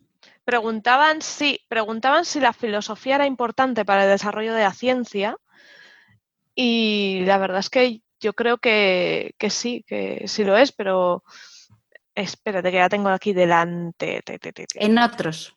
Sí, la tengo. Está cargando. Antes de que empecéis, comentan aquí una cosa que es el, Sí. el mo- el motor de Alcubierre, Ah, sí, el motor de Alcubierre. que eso, a ver, realmente, claro, eh, en todas las películas de ciencia ficción te dicen, pues nos aceleramos a la velocidad de la luz o a mayor velocidad que la luz, y eso realmente es imposible.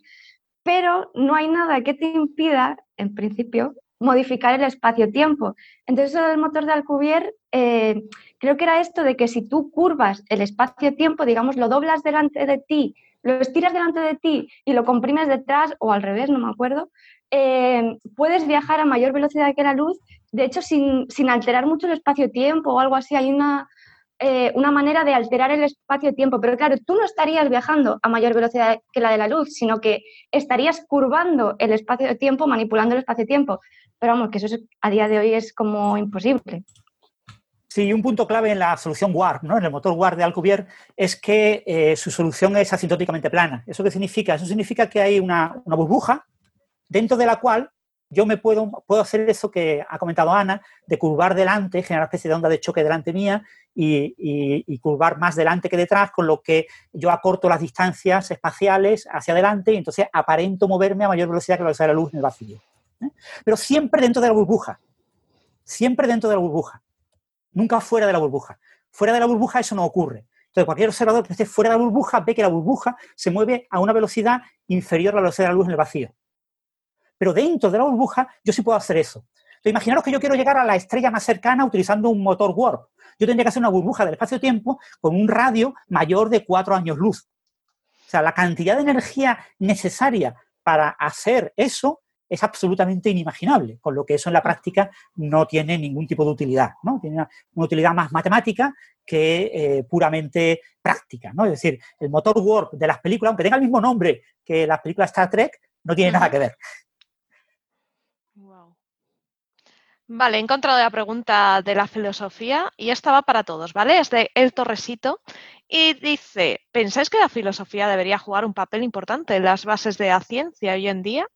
¿O pensáis que hay que separar las dos ramas de, cono- de conocimiento? Yo ahora estoy haciendo un máster de cultura científica, estoy empezando a estudiar cosas de filosofía e historia de la ciencia y la verdad que me está gustando mucho y creo que sí que es necesario que muchas veces, eh, por lo menos los físicos, muchas veces, en, o sea, en la carrera no vemos nada de eso y creo que sí que es necesario eh, un poco humanizar la ciencia, ¿no? Física sobre todo es una ciencia muy, pues lo que, ya, lo que es la ciencia, ¿no? Eh, nadie cuestiona que la física es la ciencia, es, es ciencia, vamos. Entonces creo que, que, sí que nos vendría bien pues cuestionarnos eh, por qué hacemos lo que hacemos o, la historia de, que hay detrás de lo que hacemos. Entonces eh, yo creo que sí, que sí que es necesario que, que por lo menos en, en, las carreras de ciencias sí que creo que debería haber una asignatura por lo menos de filosofía y historia de la ciencia. Sí, yo lo veo también, pero no soy científica, así que no, mi opinión no cuenta, pero sí que creo que... Sobre la todo ahora, eh, con, con, todo... también es cierto que eh, decir filosofía es un poco como decir ciencia, o sea, es... Es muy genérico. Es, es una cosa muy genérica. Entonces, hay parte de la filosofía, como por ejemplo la lógica, que tienen, tienen aplicaciones muy prácticas. ¿no? Pero eh, moviéndonos un, un, poco a, a las, digamos, la, las zonas más, más blandas o fuzzy de la filosofía. O sea, estamos viendo muchas cosas que si tuviésemos una educación en filosofía de la ciencia en particular un poco más robusta, no tendríamos tanto problema. Ahora vemos mucho lo que comentaba, por ejemplo, antes Francis, de, que se publica un montón de artículos, incluido uno que dice que el, COVID es artificial, por ejemplo, o el famoso este de, de Wicker Machine de que el COVID vino un satélite, en, en un meteorito, ¿no? Todas esas cosas, o sea, si uno eh, tiene cierto conocimiento de, cómo se establece lo que se llama el, establishment, no sé cómo traducirlo. Como el, consenso científico, si quieres. ¿Cómo se establece el consenso científico? Por ejemplo, uno entiende que, siempre hay este tipo, siempre hay un artículo que dice no sé qué, siempre. Para, para cualquier rama del conocimiento y para cualquier cuestión dentro de esa rama del conocimiento, siempre hay un artículo que dice lo contrario.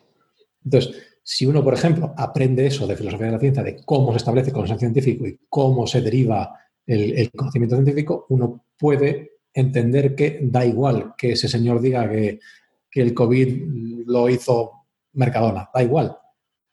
porque, eh, digamos, la ciencia avanza de una manera que esas cosas están siempre ahí y lo que pasa es que ahora justo pues te las encuentras. Pero evidentemente hay, eso es una aplicación eh, tremendamente práctica la filosofía de la ciencia y la filosofía en general. De hecho, eh, últimamente se ha cuestionado mucho el valor de la filosofía respecto a, la educación, porque se, ha eliminado, se quería eliminar y se ha estado planteando este tipo de, cuestiones en, el último año con, la nueva eh, ley esta que, quieren cambiar para las asignaturas. Y os voy a dar mi opinión, que es que esto es un grave error pero es un grave error desde, desde el primer concepto de que yo entiendo que estamos en un mundo en el que la especialización cuenta mucho, en el que, en el que ya desde tercero de la ESO, al menos en el sistema español, voy a hablar solamente del, sistema educativo español, porque evidentemente no escucha gente de otros países, pero me voy a basar aquí, no sé cómo es, cómo es en otros, pero desde aquí, desde los 15, 16 años, tú tienes que tomar ciertas decisiones con 15 años sobre si quieres citar por lo que llamamos ciencias o lo que llamamos letras. Bueno, para mí esto es un error. Lo primero porque con 15 años muchas personas ni siquiera pueden saber que les interesa una rama u otra. Y al final es lo mismo. O sea, es decir, nosotros no podríamos hacer ciencias de física o de biología o de medicina o de matemáticas si no pudiésemos transmitir nuestros conocimientos, por ejemplo, con palabras. Por ejemplo, con la lingüística, o si no pudiésemos eh, plantearnos preguntas adecuadas, como nos enseña a hacer la filosofía, o, mismamente en, la gestión y, creación de ese pensamiento crítico que creo que es tan importante eh, si quieres dedicarte a la ciencia en general y que es fundamental. Ese tipo de pensamiento es el que da sus frutos en filosofía. Yo recuerdo mis, mis clases de, en mi colegio no te dejaban elegir, eh, al final tenías que dar todas las asignaturas y después elegías con cuál ibas a selectividad, pero te obligaban a, a dar filosofía, a dar física, a dar matemáticas y creo que fue un, modelo que a mí concretamente me favoreció porque se planteaban cuestiones muy importantes que creo que hicieron cambiar mi manera y mis conexiones, ¿no? Y me enseñaron a pensar de una manera diferente a la habitual. Y creo que eso es muy importante en un científico porque nosotros nos encontramos un montón de trabas en nuestro día a día en el laboratorio, que es algo que no, no se suele contar, pero los experimentos el 90% de las veces no salen como tú quieres, tu hipótesis eh, no es la que tú pensabas, eh, tienes que reformularla, tienes que saber pensar de otra manera, incluso tienes que saber ver que un, que un resultado negativo es un resultado también.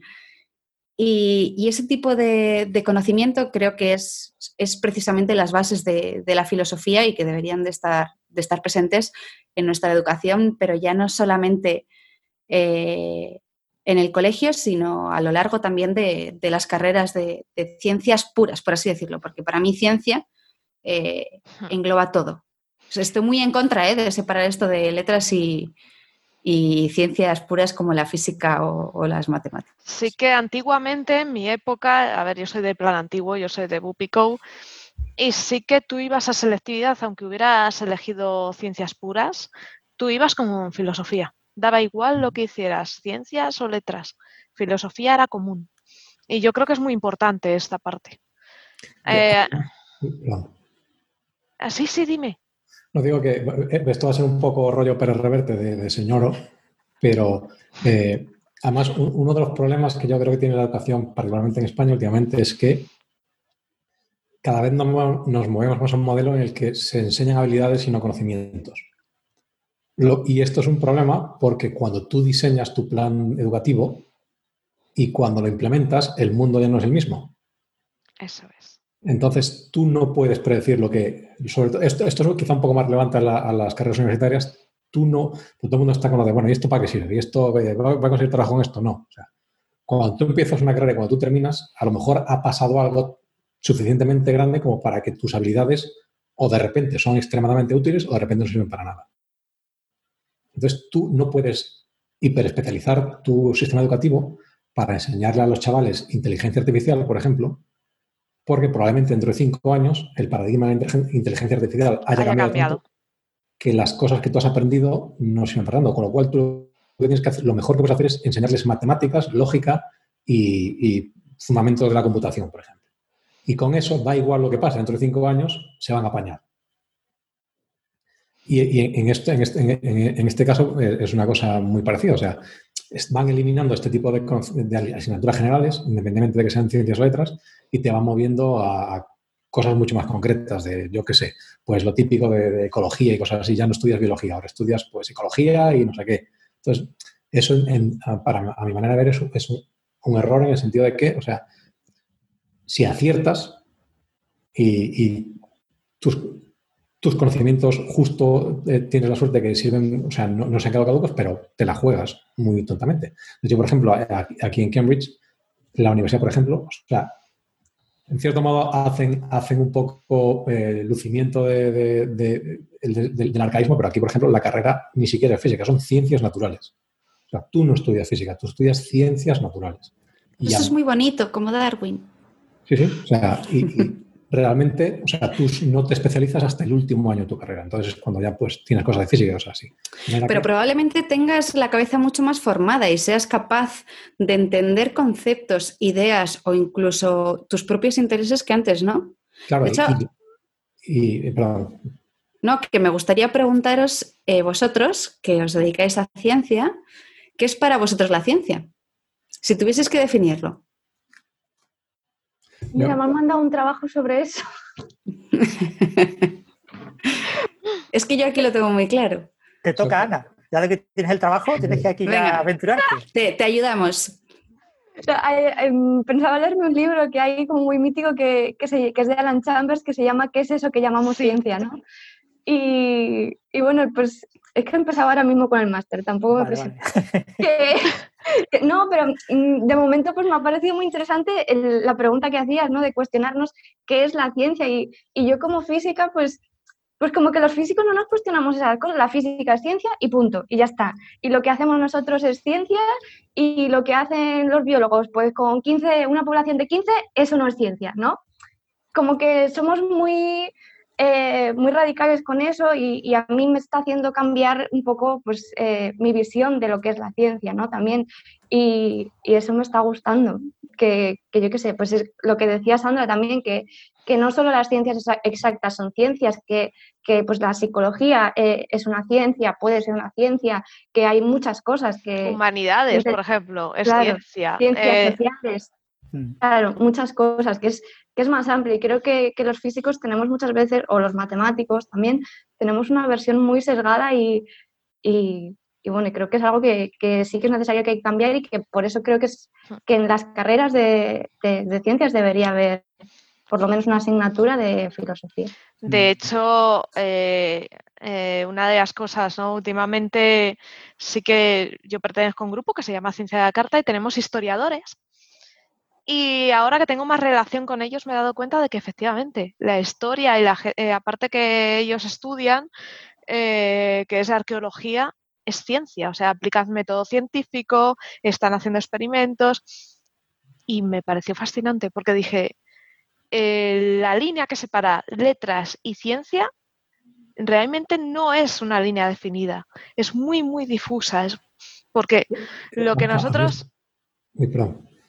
Lo que a nosotros nos dicen, no, esta gente es de, es de, es de letras, y te encuentras que no, que están investigando, que están haciendo investigaciones serias y que aplican cosas que son ciencia. Claro. Que, que para mí ciencia es seguir el método científico, es decir, tener una hipótesis, plantear una pregunta, que seguir una metodología concreta y obtener pues una respuesta, ¿no?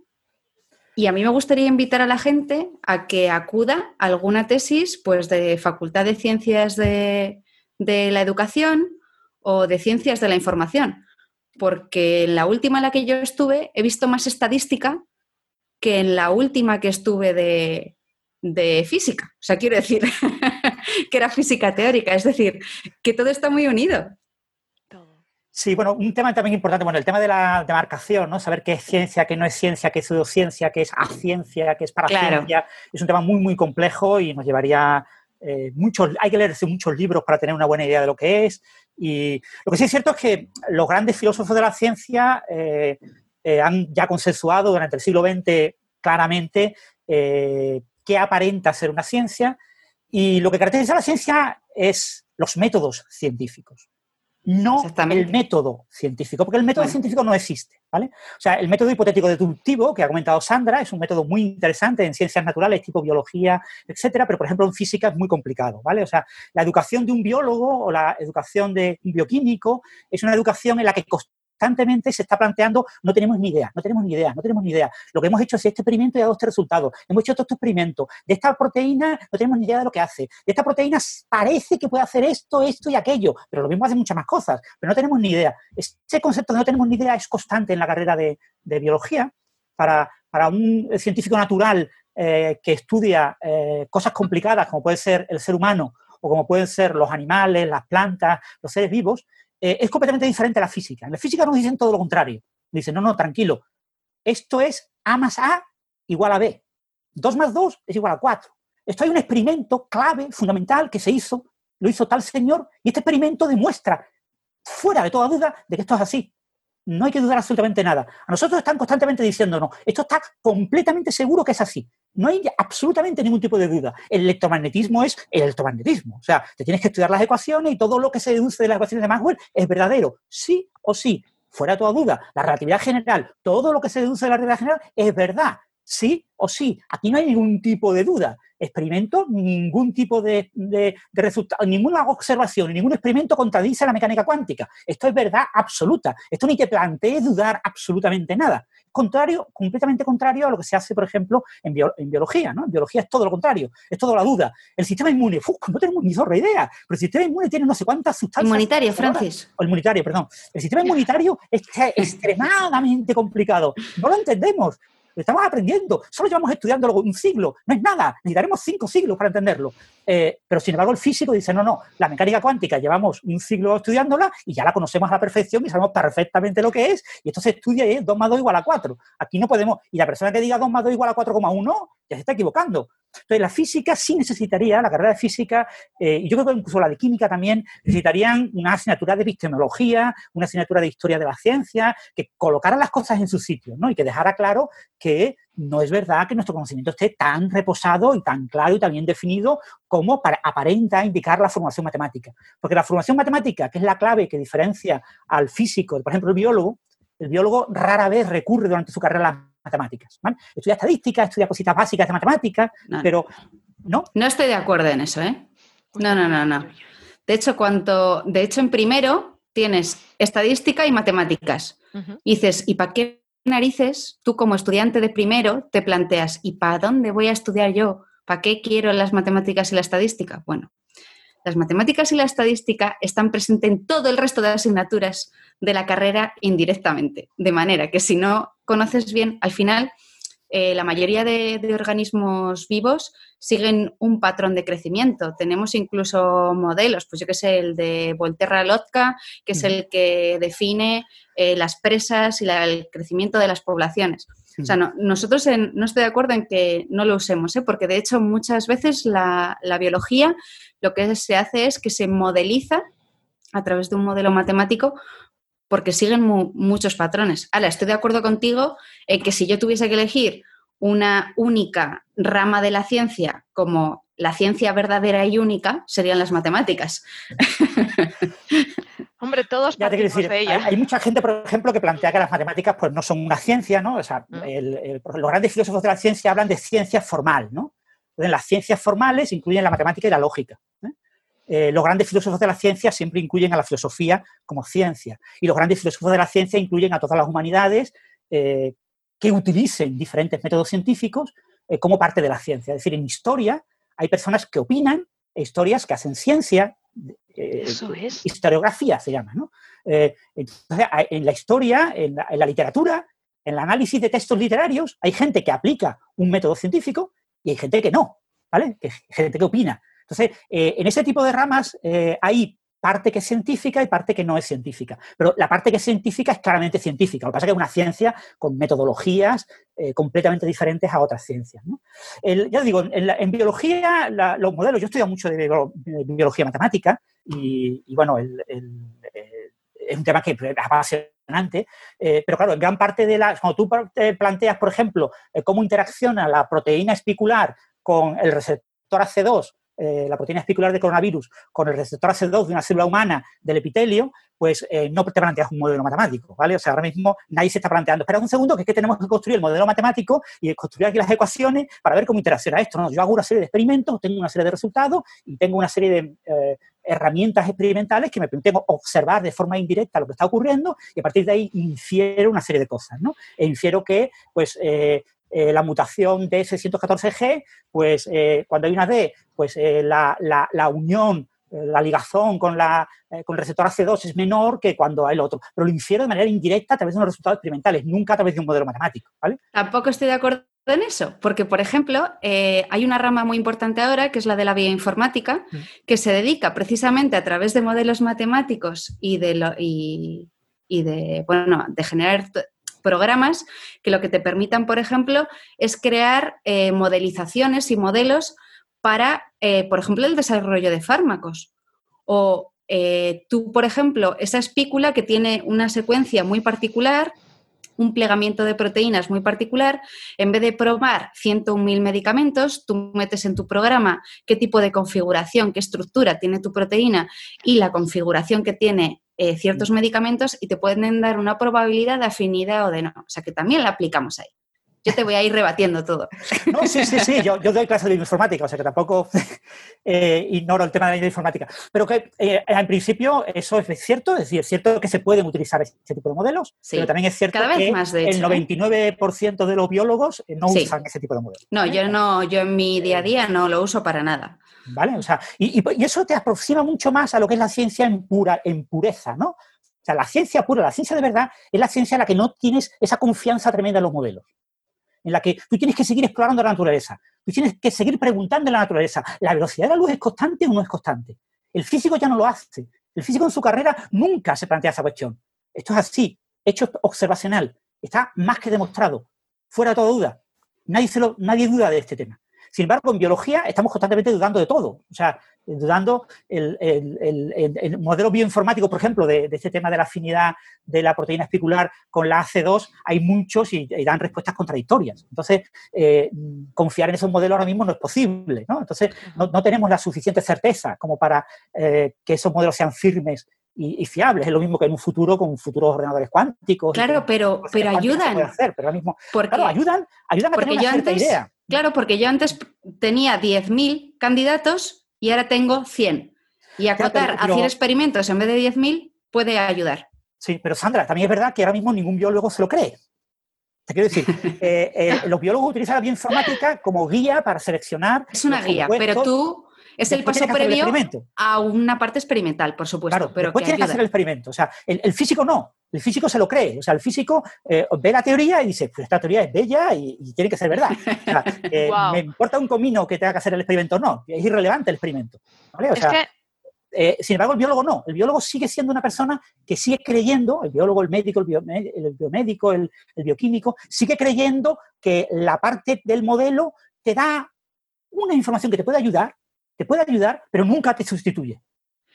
Pero irá mejorando. Es que es pero qué diferencia me parece muy, corta trayectoria. Me parece una diferencia abismal, porque fíjate, eh, lo que dices eso de que en física se da por hecho, vale. Pero es que nosotros en ingeniería, cada teorema que te dan, cada cosa que te enseñan, la, tiene que, eh, tienes que demostrar. Y te enseñan la demostración, porque mm, no puedes tomar a pies juntillas. Entonces, nos pasamos eh, media carrera eh, viendo, no, esto se resuelve por este teorema matemático, esto tal, y te dice, pero espera, que vamos a demostrarlo, y te pasas media carrera demostrando fórmulas, demostrando teoremas para probar que eso que vas a usar sí que es demostrable y sí que funciona. Entonces sí que me... Es lo que nos pasa a lo físico también. O sea, pero el problema es ese. Lo que estoy planteando es eso, que eh, la, de, la excesiva confianza en las matemáticas, ah, en, la demostración puramente formal, eh, te aleja de lo que es la exploración de la naturaleza. Entonces, es, verdad que los físicos tenemos unas, asignaturas de, experimentales en las que nos enseñan eh, a hacer experimentos y a, analizar estadísticamente los datos, etcétera, etcétera. Pero el foco en muchas de las asignaturas en, en la carrera de físicas no es en la eh, conformación del esquema de cuáles son los experimentos clave para avalar cada una de las afirmaciones, sino que se plantean dos o tres experimentos eh, en plan rápidamente, como para situar un poquito de que ha habido experimentos, hubo una época en la que ha habido experimentos, hubo alguien que hizo los experimentos, pero después rápidamente nos montamos el modelo teórico y decimos, confiemos en este modelo teórico y extraigamos la información de este modelo teórico. Y este modelo teórico es un modelo matemático y extraemos, eh, nos dedicamos durante muchísimo tiempo pues, a estudiar cada uno de los matices del modelo teórico, ¿no? Y dedicas eh, un cuatrimestre entero a estudiar solamente las ecuaciones de Maxwell, ¿no? Y, que si ondas de tal tipo, que si ondas no sé qué, que si...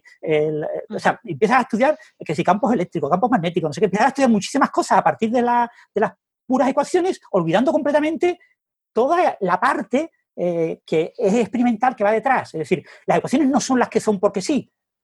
Hubo una serie de experimentos clave. Eso es. Y eso siempre con biología se plantea como algo muy importante, es decir, muy, muy importante en la formación de, los biólogos, y sin embargo en, física se le da mucha menos importancia y en química yo creo que es una cosa intermedia. Yo no estudio química, entonces no sé, no sé la carrera eh, qué foco dará, pero yo creo que tiene un foco más intermedio. Y después ya en, medicina es todo, todo lo contrario, es una cosa mucho más artística, mucho más eh, artesanal. Mm. Es que esto no lo sabéis, pero yo he dado dos años seguidos las prácticas de primero de biología, de matemáticas y de bioestadística. Ah, Entonces, las defiendo a muerte porque yo saqué un 5 punto gracias en la carrera y he acabado dando las matemáticas porque yo pertenecía al departamento de biomatemática en mis orígenes. Y, la verdad es que las, fui cogiendo cariño al, según fui avanzando la carrera y la estadística, desde luego que es la cosa más útil que, he podido aprender en mi vida. Y mm. creo que se usa cualquier persona, da igual en qué, en qué profesión, al fin y al cabo la, está ahí y la acabas usando y eso son matemáticas y, es fundamental. Para una tesis ni te cuento. ¿Qué, eso es un poco lo que yo ya soy suficientemente mayor como para recordar el mundo antes de que la estadística fuese tan extremadamente eh, omnipresente. Antes de que fuese mainstream. Claro, o sea, yo, o sea, cuando yo hice, cuando yo empecé mi carrera de física, o sea, la necesidad de enfrentarte a terabytes de datos, vamos, o sea, no estaba en la cabeza de nadie. Entonces, por ejemplo, cosas que hoy en día están, hace tu móvil, eh, en, aquel momento, eh, yo no, en la carrera, vamos, en la, carrera aprende estadística, aprendías a hacer mínimos cuadrados, literalmente. Mm. Entonces, o sea, este tipo de cosas son las que no puedes predecir. Entonces, si no, si no, si no tienes una fundación eh, muy robusta, estás como un pescado por el agua, que es lo que nos ha pasado mucho. Claro, o sea, el mi, carrera como científico, como físico, ha sido siempre ir, ir a, salto de mata aprendiendo la siguiente cosa que no habías aprendido, aprendiendo a programar, porque no te enseñaba, aprendiendo mm. estadística bayesiana, porque ¿quién te enseñaba eso en la carrera? Entonces siempre vas corriendo detrás del, un poco con la lengua fuera, corriendo detrás de la siguiente cosa, ¿no? Y ahora con lo, que pasa con, pues, con Machine Learning, por ejemplo, ahora todos tenemos que reaprender eh, eh, eh, hacer esta cosa de inteligencia artificial. Y siempre vas así con la lengua fuera, ¿no? Mm. Bueno, eso es lo maravilloso de la ciencia, ¿no? que te, obliga siempre a estar al día. Es lo bonito, ¿no? Ir, aprendiendo cosas todos los días. No, y en estos tiempos que, estamos viviendo me parece que es precioso, ¿no? El que la estadística y las matemáticas empiecen a cobrar eh, verdadera importancia y empiecen a tomarse en serio, me parece mm. perfecto. Pero ahí juega un, un, papel importante de lo que hablábamos antes de la educación. Las matemáticas que yo di, no sé ni, ni para qué servían. O sea, yo hacía ahí matrices y, modelos y cosas que no sabía para qué se aplicaban. Y ahí creo que, bueno, que, al menos en la Complutense se ha hecho un buen trabajo desde el departamento, la carrera de biología, que es eh, matemáticas y estadística aplicada a la Eso carrera es. que tú estás haciendo. Y, y lo ves aplicado a cosas que vas a usar en tu propio día o, o a modelos animales o vegetales o lo que sea. Y eso también te ayuda a ti a motivarte y a entender las matemáticas de, de otra manera. Sí, y Sandra, porque- están impartiéndolo profesores eh, que, que lo usan, quiero decir, biólogos, así, o sea, no, no, no imparten las matemáticas eh, matemáticos. Hay de todo en el departamento. Hay matemáticos y hay biólogos y hay dos estadísticos. Pero, pero no son matemáticos todos estrictamente, hay, hay biólogos. Lo que pasa es que, claro, luego se vuelven matemáticos porque eh, Eh, Claro. te acaba gustando tanto que... investigando matemáticas. Pero sí. Sí. lo que quiero decir es que muchas veces el, el matemático en su carrera no estudia aplicaciones, ¿vale? O sea, el matemático eh, en su carrera estudia fundamentalmente las matemáticas por la propia belleza intrínseca de las matemáticas, ¿no? Y por el propio formalismo, ¿no? Entonces, Mm. eh, la, la aplicación es la parte más fea de la matemática para el matemático, ¿no? Es la, la parte absolutamente inútil, ¿no? Lo importante es la demostración matemática y rigurosa y en la que no falte absolutamente ni un épsilon, ni un delta, ni nada. Esto todo perfectamente bien definido. Que esto sirva para algo o no es irrelevante. Es decir, que un informático o que un eh, astrofísico usen esto para, para mm, analizar una serie de datos es absolutamente irrelevante y es problema del astrofísico. Nosotros lo importante es que la demostración sea perfecta. ¿no?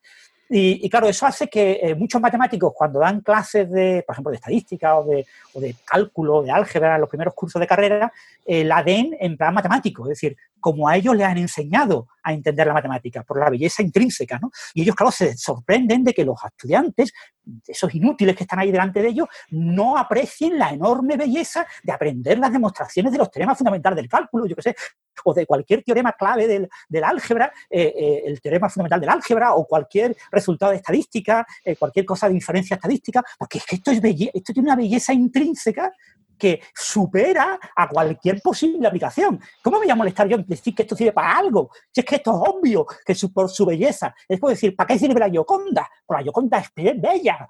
Ya está. O sea, no, no tiene que servir para nada.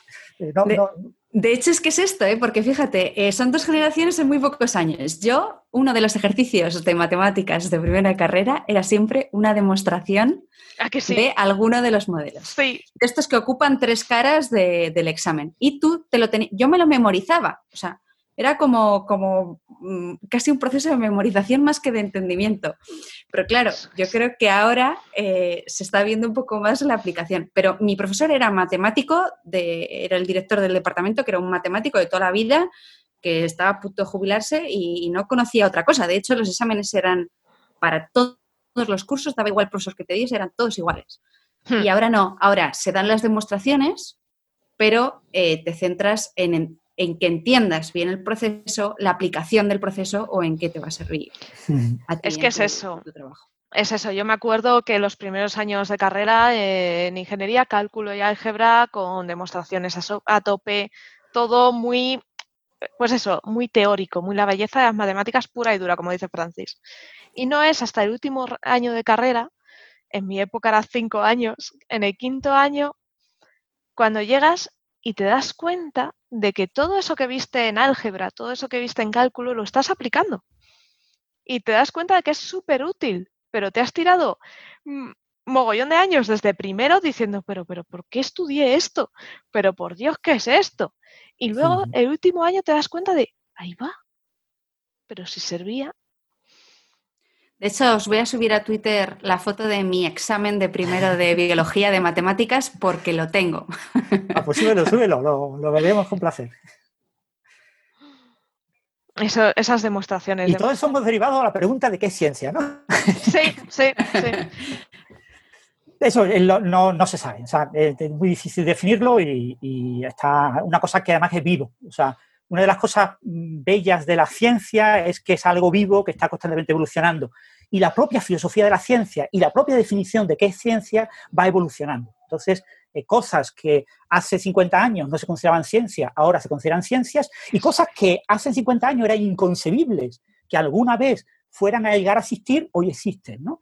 Y entonces, y, y, hoy pues, se enmarcan dentro de eso que llamamos científico, ¿no? Entonces, eh, es muy, muy difícil dar una definición y hay que saber que esa definición será siempre eh, modificable con el paso del tiempo, iremos añadiendo y quitando cosas a lo que llamamos ciencia, Eso a lo que llamamos científico. Eso, hay, hay eh, lo que pasa es que nunca recuerdo su nombre, quizá debería aprendérmelo, porque digo esto muchas veces. y era, era el director de la Sociedad de Escépticos de, Inglaterra y daba una charla y él siempre empezaba la charla diciendo que ciencia es un verbo.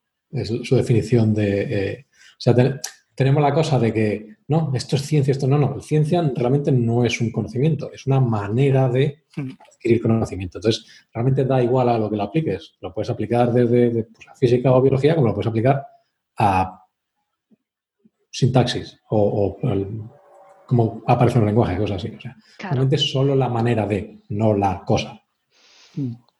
Eso es, por ejemplo, un ejemplo tonto, ¿no? Eh, Chomsky era un lingüista. Bueno, pues eh, en ingeniería informática damos la jerarquía de Chomsky para eh, crear lenguajes de programación. Para mí ese hombre es un científico, aunque sea lingüista. Y, esto un poco, yo siempre llevo el, agua a mi, a, mi, a mi pozo. Es un poco, todo esto, por ejemplo, yo recuerdo que cuando yo estaba en el instituto, todos estos temas de, de sintaxis, por ejemplo, era una cosa arcaica, inútil, que realmente no servía para nada. Mm. Y, ahora, por ejemplo, ahora el tema de procesado de lenguajes naturales. Eso es. E, eso es, o sea, es, probablemente una rama de la informática con más demanda, que descansa mucho en este tipo de cosas. La capacidad de descomponer eh, el, extraer el significado de, una composición sintáctica, ¿no? De cómo el castellano forma frases, cómo el inglés forma frases y cómo pasar de uno al otro, por ejemplo. Entonces, eso hace 10 años nadie hubiese, o muy poca gente hubiese sido capaz de predecir que eh, entrenar a la gente en descomposición sintáctica tendría utilidad práctica en el mercado laboral, mm. más allá de sacarte las posiciones, las posiciones de, profesor de, lengua, por ejemplo. De hecho, lo usamos bastante más de lo, de lo que creemos, porque yo, yo cuando estaba en el colegio decía, yo no sé qué tipo de obsesión tienen mis profesores con decirme de dónde proceden todas las palabras de biología que me estaban poniendo. Y, yo creo que lo vas adquiriendo, ¿no? Vas, vas cogiendo como manías y, te gusta saber el origen de esas palabras y de dónde vienen. Y yo todas mis clases de, inmunología, de las prácticas de, medicina, empiezo explicando la palabra inmunología de dónde viene. O sea que, que, que no está tan sesgado. Carlos, el, hombre que decías es Michael Shermer o algo así. Es posible. Pues, pues es de una de las sociedades escépticas que dice eso de que la ciencia es un verbo. Sí, eso hay una canción, algo así, que el amor es un verbo y, a partir de ahí pues cogieron la, estructura de ciencia es un verbo. Pero bueno, es eso, es un problema muy, muy complejo y, el gran problema que tenemos los divulgadores y, Ana, los que estáis estudiando cursos de másteres de divulgación científica, pues uno de los elementos clave que tenéis que aprender en ese tipo de cursos es que eh, todo el mundo pretende que los divulgadores defendamos la ciencia eh, como algo perfectamente bien diferenciado de lo que es la pseudociencia. ¿no? Y esa diferenciación, esa barrera, es una barrera extremadamente eh, difusa y es extremadamente muy difícil. Hay cosas que claramente son pseudocientíficas, pero hay muchas cosas que están ahí en una región en la que, mm, bueno, es casi una cuestión de opinión el decir que es pseudociencia o que es ciencia, eh, ciencia en construcción o ciencia en progreso, y que no es una ciencia firme y consensuada, pero es una ciencia que eh, merece la pena ser estudiada. Es una cuestión clave. Sin embargo, todo el mundo pretende que los divulgadores sepamos perfectamente esa distinción y la defendamos a muerte. Y, por ejemplo, ¿qué dirías así algo que esté difuso? Como, por ejemplo... pues no sé, el, el, eh, neuronas espejo, por ejemplo. O sea, uno de los grandes, los grandes divulgadores en España de, de ciencia a principios de los años 2000 eh, leyeron un libro y, quedaron perfectamente convencidos. Eh, quizás el, mayor representante de, esa línea de divulgación es Punset, pero no solo Punset, todos los grandes divulgadores en España quedaron perfectamente convencidos de que las neuronas espejos existen y explican la empatía en los humanos. Y eso es falso, completamente falso. Solo sabemos que existen en algunos monos y solo sabemos que influyen en ciertos comportamientos empáticos o aparentemente empáticos en esos monos no tenemos ningún tipo de evidencia observacional de que existan en humanos, eh, pero está en progreso. ¿Vale? O sea, tú no puedes decir esto es claramente pseudociencia. ¿vale? Ahora bien, todo lo que rodea, en, plan eh, Chopa Dopra, Dopra creo que se llama, eh, todo, ese, todo, ese, movimiento, eh, exactamente, todo ese movimiento como, postmodernista que está reivindicando que las neuronas espejo son claves y fundamentales para entender la humanidad, para entender la sociología, la psicología, cómo nos comportamos, cómo nos relacionamos, y que eso es clave y fundamental y que eso posiciona en algo físico, en algo tocable, esas neuronas, las neuronas espejo, posiciona una serie de constructos puramente eh, morales, éticos, de opinión, eh, pues todo eso mm, está siempre en ese borde, está en un borde entre lo que es ciencia y lo que es pseudociencia. Entonces te encuentras un discurso de Chopra que claramente es pseudocientífico, y, pero que mm, constantemente está referenciando pues, esos objetos hipotéticos que se supone que controlan todo. ¿no? Y después te encuentras pues, gente, eh, yo qué sé, el caso famoso es Punset, ¿no? Eduard Punset, los últimos años de su carrera como divulgador, pues era un enorme defensor de las neuronas espejo. O sea, eh, no había entrevista en la que no mencionara las neuronas espejo y las neuronas espejo para él fueron el concepto que le desvelaron la realidad de la felicidad, del amor, de la, de la humanidad, de las emociones, todo era neuronas espejo, ¿no? Y entonces, todos los discursos completamente pseudocientíficos que se utilizan en un cierto contexto de mm, venta de libros de apoyo eh, para tu vida, ¿no? Esos libros eh, que no, sé cómo se llaman, ¿eh? libros que te ayudan a, o autoayuda, libros de autoayuda. todos los libros de autoayuda son válidos porque debajo está un sustrato físico que son las neuronas espejo. eso, eso es pseudociencia. Sin embargo, eh, es cierto que hay gente que está investigando la posibilidad de la existencia de neuronas espejo en humanos, que es un tema que es muy, muy complejo de estudiar porque no podemos, no es legal abrirle el cerebro a una persona y empezar a crecerle las neuronas como hemos podido hacer con monos. Y, y, entonces, pues eso por ahora no podemos hacerlo. Y, por desgracia, a nivel de neurona, podemos, eh, por temas de lesiones, etcétera, estudiar regiones del cortes y cosas así por el estilo, pero nunca a nivel, a escala de neurona, ¿no? Entonces, eh, pero que eso es un tema, por ejemplo, que está ahí en ese borde entre ciencia y pseudociencia, ¿no? Y, hmm. hay muchos más, hay muchos temas en los que eh, hay una importantísima componente científica, pero hay todo un, una, eh, un adorno, una decoración eh, puramente pseudocientífica, y lo que a la gente realmente le apasiona es la decoración, nunca la ciencia. Ya sabes que la pseudociencia siempre trata de disfrazarse de ciencia.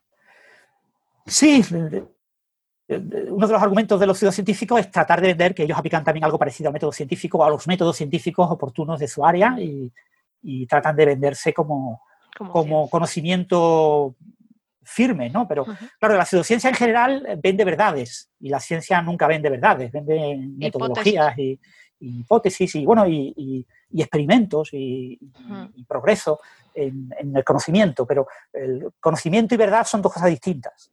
Si a mí me hablas de pseudociencia, de hecho, me viene a la cabeza un libro que se ha hecho muy famoso en los últimos años, que incluye la palabra homo y que no voy a seguir nombrando, pero...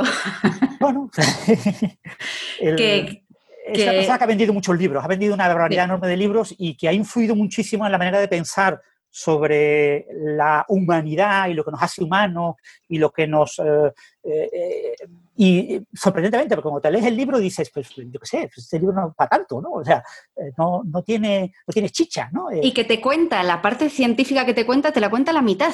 Te cuenta solo la parte de los artículos que a él le interesan para apoyar su propia idea. Claro, claro, es un libro muy sesgado, muy, muy sesgado, pero sin embargo ha tenido un enorme impacto. Eso es pseudociencia. Es mi mejor ejemplo de pseudociencia. Mm. no lo recomiendo. Porque vende como, vende como argumentos válidos y los vende como científicos cuando está transversando precisamente los conocimientos científicos en los que se basa. Hmm. Otra, otra cosa, por ejemplo, donde, donde también la, es un poco fronterizo es la ciencia del deporte, por ejemplo. Sí. ¿La ciencia de? Del, deporte.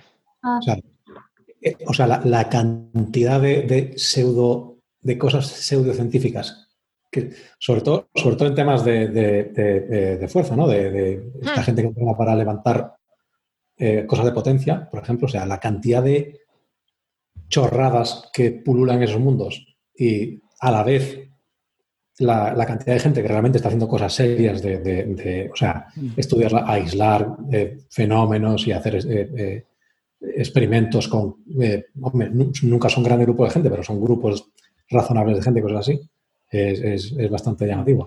Sí, sobre todo toda la parte de musculación. hay mucha teoría de cómo muscular más y muchas chorradas. Y, muchas, medicinas también, muchas pseudomedicinas de estas. También. Y te venden Una muchas guarrerías. pastillas y guarrerías, sí. En ese, en, ese, en ese sentido es comprensible porque realmente es una cosa también, lo que comentabas tú, tú antes, Francis, eh, tú y Sandra, que realmente es muy difícil medir eh, los resultados de, de- sobre todo porque muchos de estos estudios lo hacen con, lo- los hacen con atletas de élite que, o sea, el- son, son outliers genéticos realmente. Entonces, o sea, Claro, Eso es. entonces Un es- libro que recomiendo, Outliers. Exactamente es lo que dice Carlos, son, son outliers y no, No, y no se son sal- muchas veces representativos. Eso es, se salen de la norma. Y aparte Hablar de español por casos anómalos o así. Eso es, Sí. son anomalías. En muchos casos anomalías, en otro caso fruto de sustancias. O Pero- fuera, Pero no vamos a entrar en sustancias dopantes porque se nos echa la hora encima y ya toca el momento de despedirnos. Así que eh, voy a hacer una ronda. Sí, se nos ha pasado en un momento. Así que voy a hacer una ronda de despedidas en las cuales pues quiero que hagáis spam, que contáis dónde os pueden encontrar y habléis un poco de vosotros, ¿vale? Así que empezamos por, vamos a hacerlo al revés, empezamos por Carlos. Pues eh, a mí me podéis encontrar casi ex- exclusivamente en Twitter, en carlosgfnd. Y a- ahora que, estoy de vacaciones espero reaparecer un poco en, en- aquí en Coffee Break y en donde, donde me dejen. Y yo el único spam, pues no tengo, yo, yo nunca tengo cosas mías que anunciar, así que lo único que voy a decir es que la gente se vacune, por favor, que la gente se vacune. ok. Sandra. Pues yo nada, eh, tengo un Twitter muy ridículo que es sandribiopío. A mí me gusta. Y, pero bueno, estaré muy contenta de que os suscribáis a- al proyecto que tengo junto con mi compañero Andrés Redondo, que se llama Ciencia barra baja cine. Tenemos podcast, hacemos un evento en la Universidad Complutense y nos encanta sacar toda la ciencia que hay detrás de las películas y enseñar ciencia a través de la gran pantalla. Así que nada, de hecho os animo a que para próximos programas pues nos hagáis preguntas de, de ciencia y de cine para responder aquí en directo y de inmunología, que no me creo que no tengáis preguntas de inmunología con toda la inmunología y coronavirus que, te- que tenemos últimamente. Con todo lo que está cayendo. Y nada, el podcast lo, lo podéis encontrar en cualquier reproductor de escucha, eh, como Ciencia Cine Podcast, os sale. Fenomenal. Ana, Yo recomiendo el podcast también, que lo escucho siempre y me encanta. De hecho, el, el capítulo de Moneyball me encantó, me pareció maravilloso. De Carlos, es brutal. Ha sido Sí, el, fa- es el muy favorito, Genial. Es El que que me parece que es en el, en el que más relacionáis eh, la ciencia con el cine, porque hay otros sí. que, que os ponéis a hablar de, yo qué sé, por ejemplo, cuando fue Nerea, pues os pusisteis a hablar de inteligencia artificial y quizá lo relacionáis menos con lo que es la película. Pero es que la de Moneyball fue tan, no sé, me pareció un Sí. capítulo perfecto, redondo. Sí. Y bueno, pues yo, eh, pues nada, me podéis encontrar como Ani de Anisotropía en, en YouTube, que bueno, empecé el canal hace unos meses y ahí voy subiendo vídeos. Últimamente no estoy subiendo mucho porque estoy ahí con mi máster y estudiando para oposiciones, para ser profe. Y así que estoy a tope. Y, pero bueno, poco a poco voy a ir subiendo vídeos. Estoy ya trabajando en algunas cosas y bueno, pues en Twitter y Instagram y Facebook y ahí en todas partes. Ani de Anisotropía. Genial. Y nada, Yo muchas- Jesucristo. sí, yo también. Y muchas ganas de seguir viéndote por aquí. Así que ya sabes. Cuando queráis. Y bueno, Francis. Bueno, pues yo, como dije antes, pues yo trabajo en la Universidad de Málaga y allí pues doy mis clases de bioinformática y de métodos numéricos para ingenieros, ¿no? Lo que sería ingeniería computacional.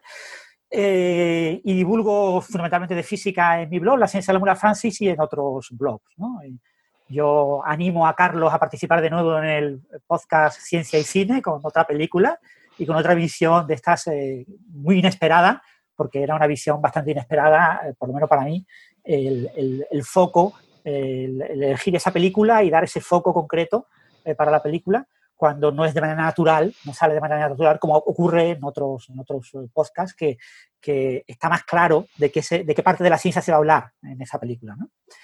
y, y, bueno, yo animo a Sara también a invitarme, a, Sandra, perdón, a invitarme alguna vez a, a, su podcast, a ver si hablamos de alguna película, eh, pero yo no creo que sea tan Bueno, tú tienes un super vídeo que voy a anunciar ya, que sale el, el, próximo martes en YouTube, porque he estado procrastinando y con la tesis y no los he subido todavía, pero podréis ver una charla maravillosa en, en nuestro canal de YouTube de Francis sobre Tenet que es brutal, y la flecha del tiempo. Así que Exactamente. os lo recomiendo.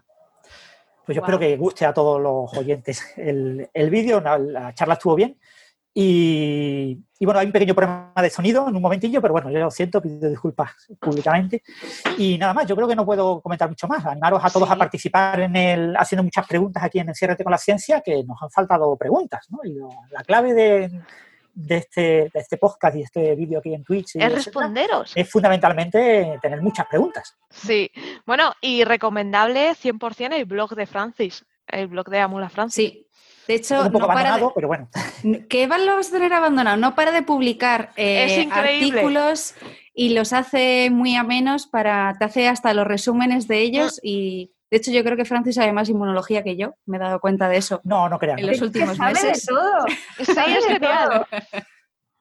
A mí me encanta. Yo, yo aprendo, sí, yo escribo en el blog para aprender, entonces el, de muchos temas yo no tengo ni idea y voy aprendiendo y voy contando lo que estoy aprendiendo. Entonces en el proceso de aprendizaje yo voy modelando el conocimiento que tengo sobre el tema y cuando escribo muchas veces sobre un tema, pues acabo aprendiendo muchas cosas de ese tema eh, si escribo pocas veces, pues aprendo poco. Y, pero es eso, un proceso de aprendizaje, no un proceso de yo sé de algo y lo cuento, sino que yo, eh, como excusa para aprender de algo, es escribir algo en el blog. Pues ya pero vamos, que publica diario, ¿eh? Es mentira que lo tenga abandonado. Publica a diario. Y yo, le, vamos, lo primero que hago por la mañana suele ser leer el blog. sí, sí, es maravilloso. yo le tengo en favoritos y entro y Vamos a ver qué hay. Es maravilloso, es una maravilla. Bueno, y yo también me despido, soy Sara Robisco, me podéis encontrar en viajandoconciencia.blog, que es mi blog de turismo científico, a veces en Coffee Break y aquí en Enciérrate con la Ciencia. Ha sido un placer teneros y sobre todo ya sabéis que hay que dar las gracias al patrocinador porque este programa cuenta con el patrocinio de GMV, que es un grupo empresarial internacional especializado en soluciones tecnológicamente avanzadas. Así que muchas gracias, pues sin ellos no podríamos estar. Y nada, un besazo a todos. Chao. Chao a todos.